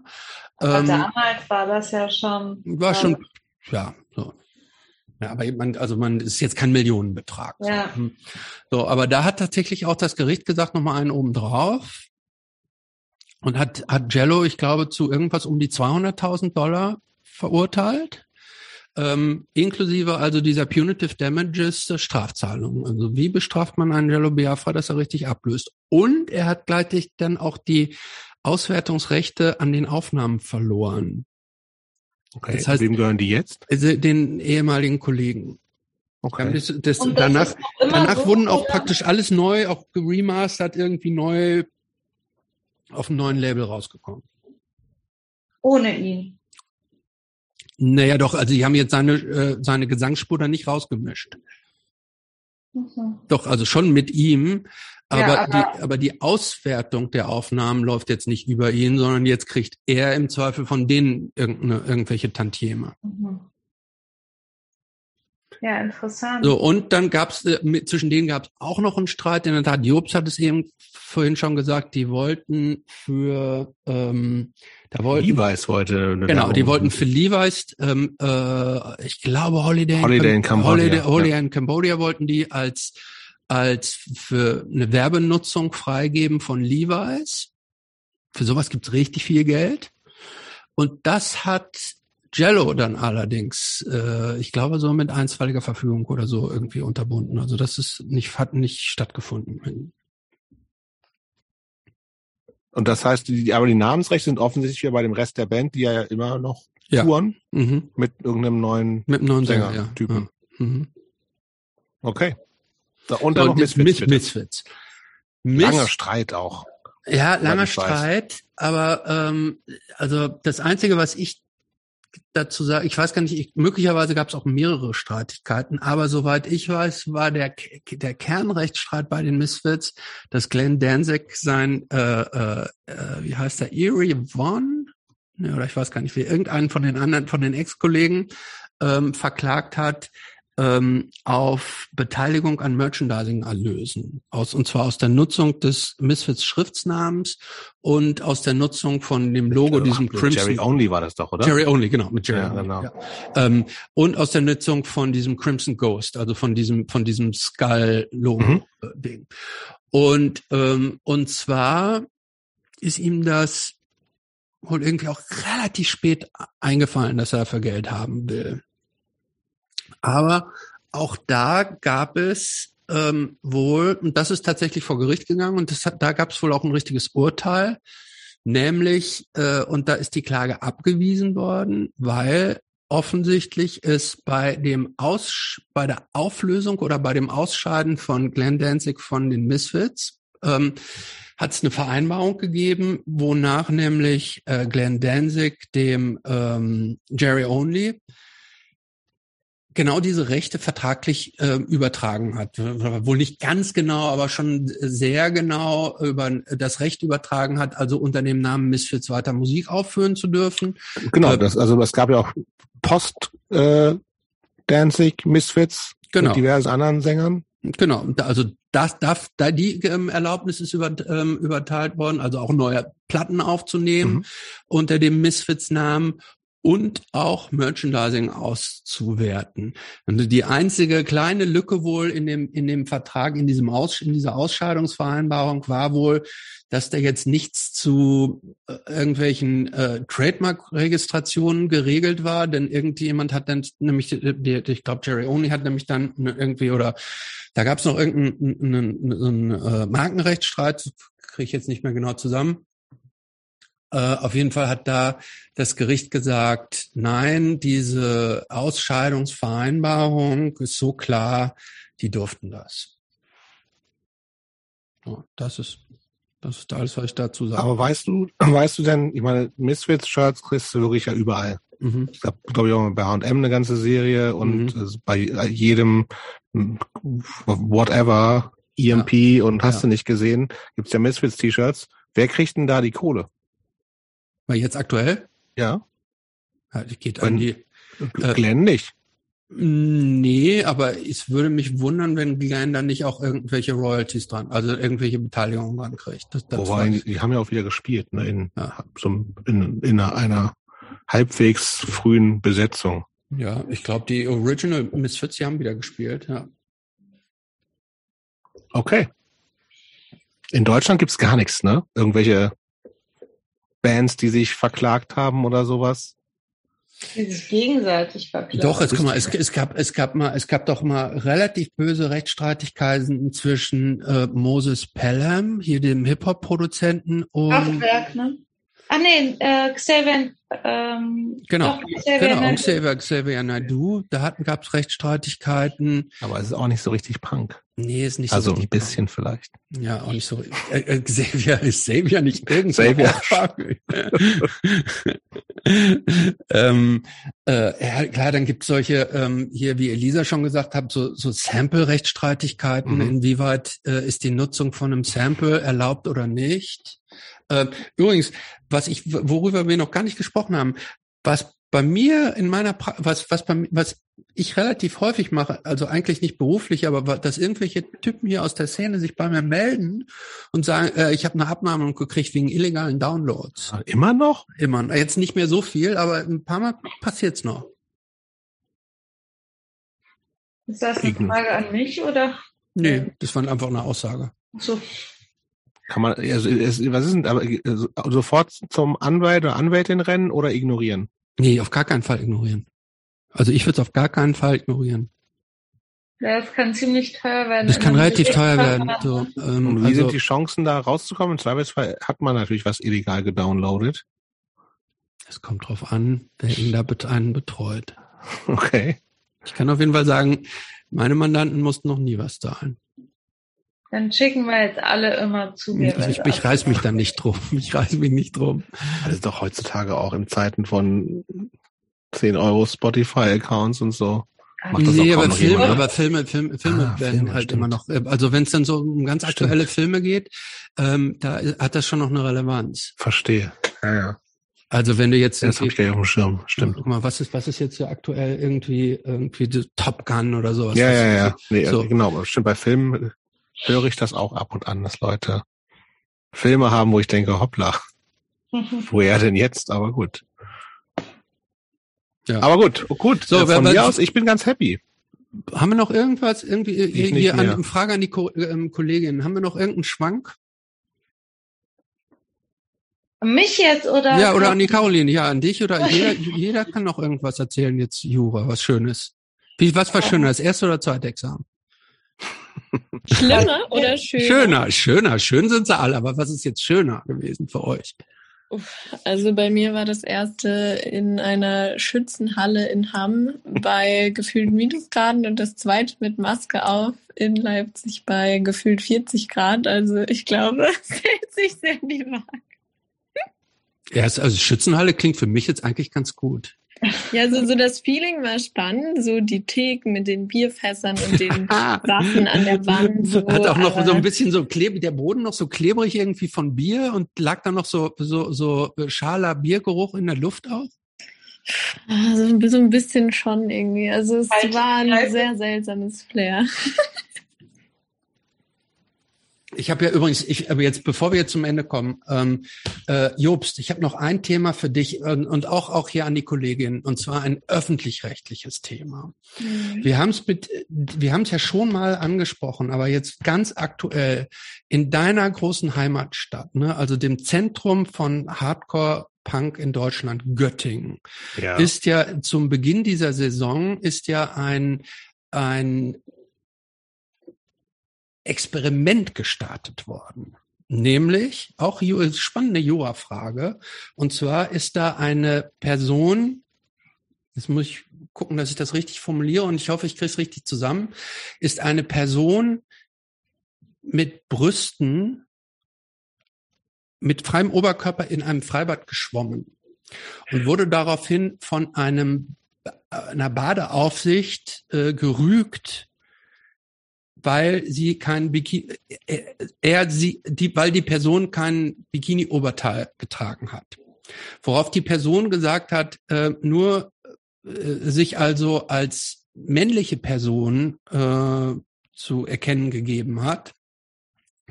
Äh, worauf äh, die, ich glaube, die Stadtverwaltung von Göttingen war es, hat gesagt hat, oh, ähm, ja, stimmt, ähm, das, das wollen wir jetzt mal aufnehmen ähm, und haben jetzt eingeführt, dass in Göttinger Freibädern, am Wochenende zumindest, jeder Mensch oberkörperfrei, also ja, oberkörperfrei baden darf. Und es ist also keine Restriktion für äh, für, äh, für weibliche, weiblich aussehende äh, oder oder wie sagen wir für für ähm, für Körper mit Brüsten gibt's keine Einschränkungen. Also wer Oberkörper, wer, wer oben ohne schwimmen darf, will, darf das. Und da ist jetzt die Testphase abgeschlossen und ähm, die Ergebnisse sind heute, Jobs, du weißt es sicher schon, die Ergebnisse sind heute irgendwie vor irgendeinem so Moderat vorgetragen worden und das ist, glaube ich, ganz gut angenommen worden. Und vielleicht werden wir das jetzt in der, ganz, in der ganzen Bundesrepublik haben. Warum nicht? Warum, Warum nicht, oder? Eben. Voll. Voll gut. Ich auch. Ich habe das tatsächlich, als ich das das erste Mal gelesen habe, also weil das irgendwie auch, das Stand geht ab ersten sonst irgendwas. Ich habe das irgendwie für so einen April, das war irgendwann im April kam das, irgendwie, oder kurz vorm 1. April. Ich hatte, hat das im ersten Augenblick tatsächlich für einen April-Scherz gehalten, aber das ist es nicht. Nee, nee. Nee, nee, es, war, gut, es, es war tatsächlich so, dass da praktisch eine, eine, eine Person mit Brüsten sich aber, die aber äh, sich selber als oder die männlich ist, mhm. irgendwie eine Rüge ähm, äh, bekommen hat, äh, weil ähm, weil ich weiß jetzt nicht, was die Regel ist, so vermeintlich, weil Frauen müssen müssen die Brüste bedecken. Ich glaube, so ungefähr war die Regel. Aber der hat gesagt, ich bin ja keine Frau. Und das war das war dann der Anlass dafür. Und in Göttingen und Göttingen ist ja halb Bovenden und da wurde ja die Körperfreikultur schon immer äh, zelebriert. Auf jeden Fall. Cool. Von Elisa noch ein Schlusswort, ja, oder? Ja, vielen Dank. Ich bin sehr müde jetzt geworden. Nicht die Uhrzeit, äh, zu der ich noch wach bin, als äh, normalerweise. Hat aber nichts mit dem Podcast zu tun. Ich fand es richtig cool. Das war jetzt einfach, obwohl das hier so ein High-Energy-Environment war, bist du müde geworden. Ich bin auch müde. Ja, aber gut, das ist meinem Alltag zu schulden. Äh, von daher, es hat wie gesagt nichts mit dem Podcast zu tun. Ähm, ich fand es richtig cool. Vielen Dank nochmal für die Einladung und ja, hat Spaß gemacht. Sehr gerne. Vielen Dank an dich und an Und würdest Caroline. du wiederkommen? Bitte? Würdest du wiederkommen? Ja, natürlich, wenn ihr mich nochmal einladet. Ja, noch ein Jura-Special? Vielleicht machen wir nochmal eins Vielleicht. irgendwann. Vielleicht. Und wer noch mehr Jura braucht, äh, wir haben ja noch gar nicht erwähnt, dass Elisa natürlich auch einen Podcast hat. Kurzer Prozess. Genau, Richtig. ich mache ja auch einen Podcast, der ruht zwar jetzt gerade. Aber es, gab, es gibt ja schon eine ganze Menge Episoden, teilen wir natürlich auch. Genau. Und ihr quatscht immer zu zweit über auch immer viel aktuelle Sachen. Ja, genau. Und auch cool, so. auch zwei, ähm, ähm, äh, zwei Kolleginnen auch, ne? Also nicht nur so so vorlaute Typen, Typen wie Podcast. ich, ja. sondern ähm, sondern äh, coole Frauen, die Jura machen, so wie die Caroline auch jetzt hier äh, und solche Stimmen haben wir ja auch mal gerne und pushen wir hier. Ja, cool. Vielen Dank dafür. Und der Podcast äh, ist noch viel tausendmal geiler als unser. Das stimmt nicht. Das Doch. ist jetzt echt, das ist zu viel gelobt. Das kann ich nicht so annehmen. Nee, dann sagen wir, es ist vielleicht nicht tausendmal, sagen wir mal 813, 13 800, 815 Mal. Aber ganz ehrlich, es freut mich, wenn er euch gefällt, wenn ihr mal reingehört habt und ja. Empfehlen Moment, wir ausdrücklich. Gesagt, ausdrücklich. Machen wir Pause und mal gucken, wie und in welchem Setting. Und Aber vielleicht ladet ihr die Caroline auch mal ein für, für, für arbeitsrechtliche Fragen. Ja, eigentlich nicht. Warum? Okay, gut. Aber wir reden ja nicht nur über Jura. Es ist ja, ja vielen Dank auch von mir, dass ich dabei sein konnte. Ja, vielen Dank an alle. Wir machen jetzt mal Schluss. Tschüss.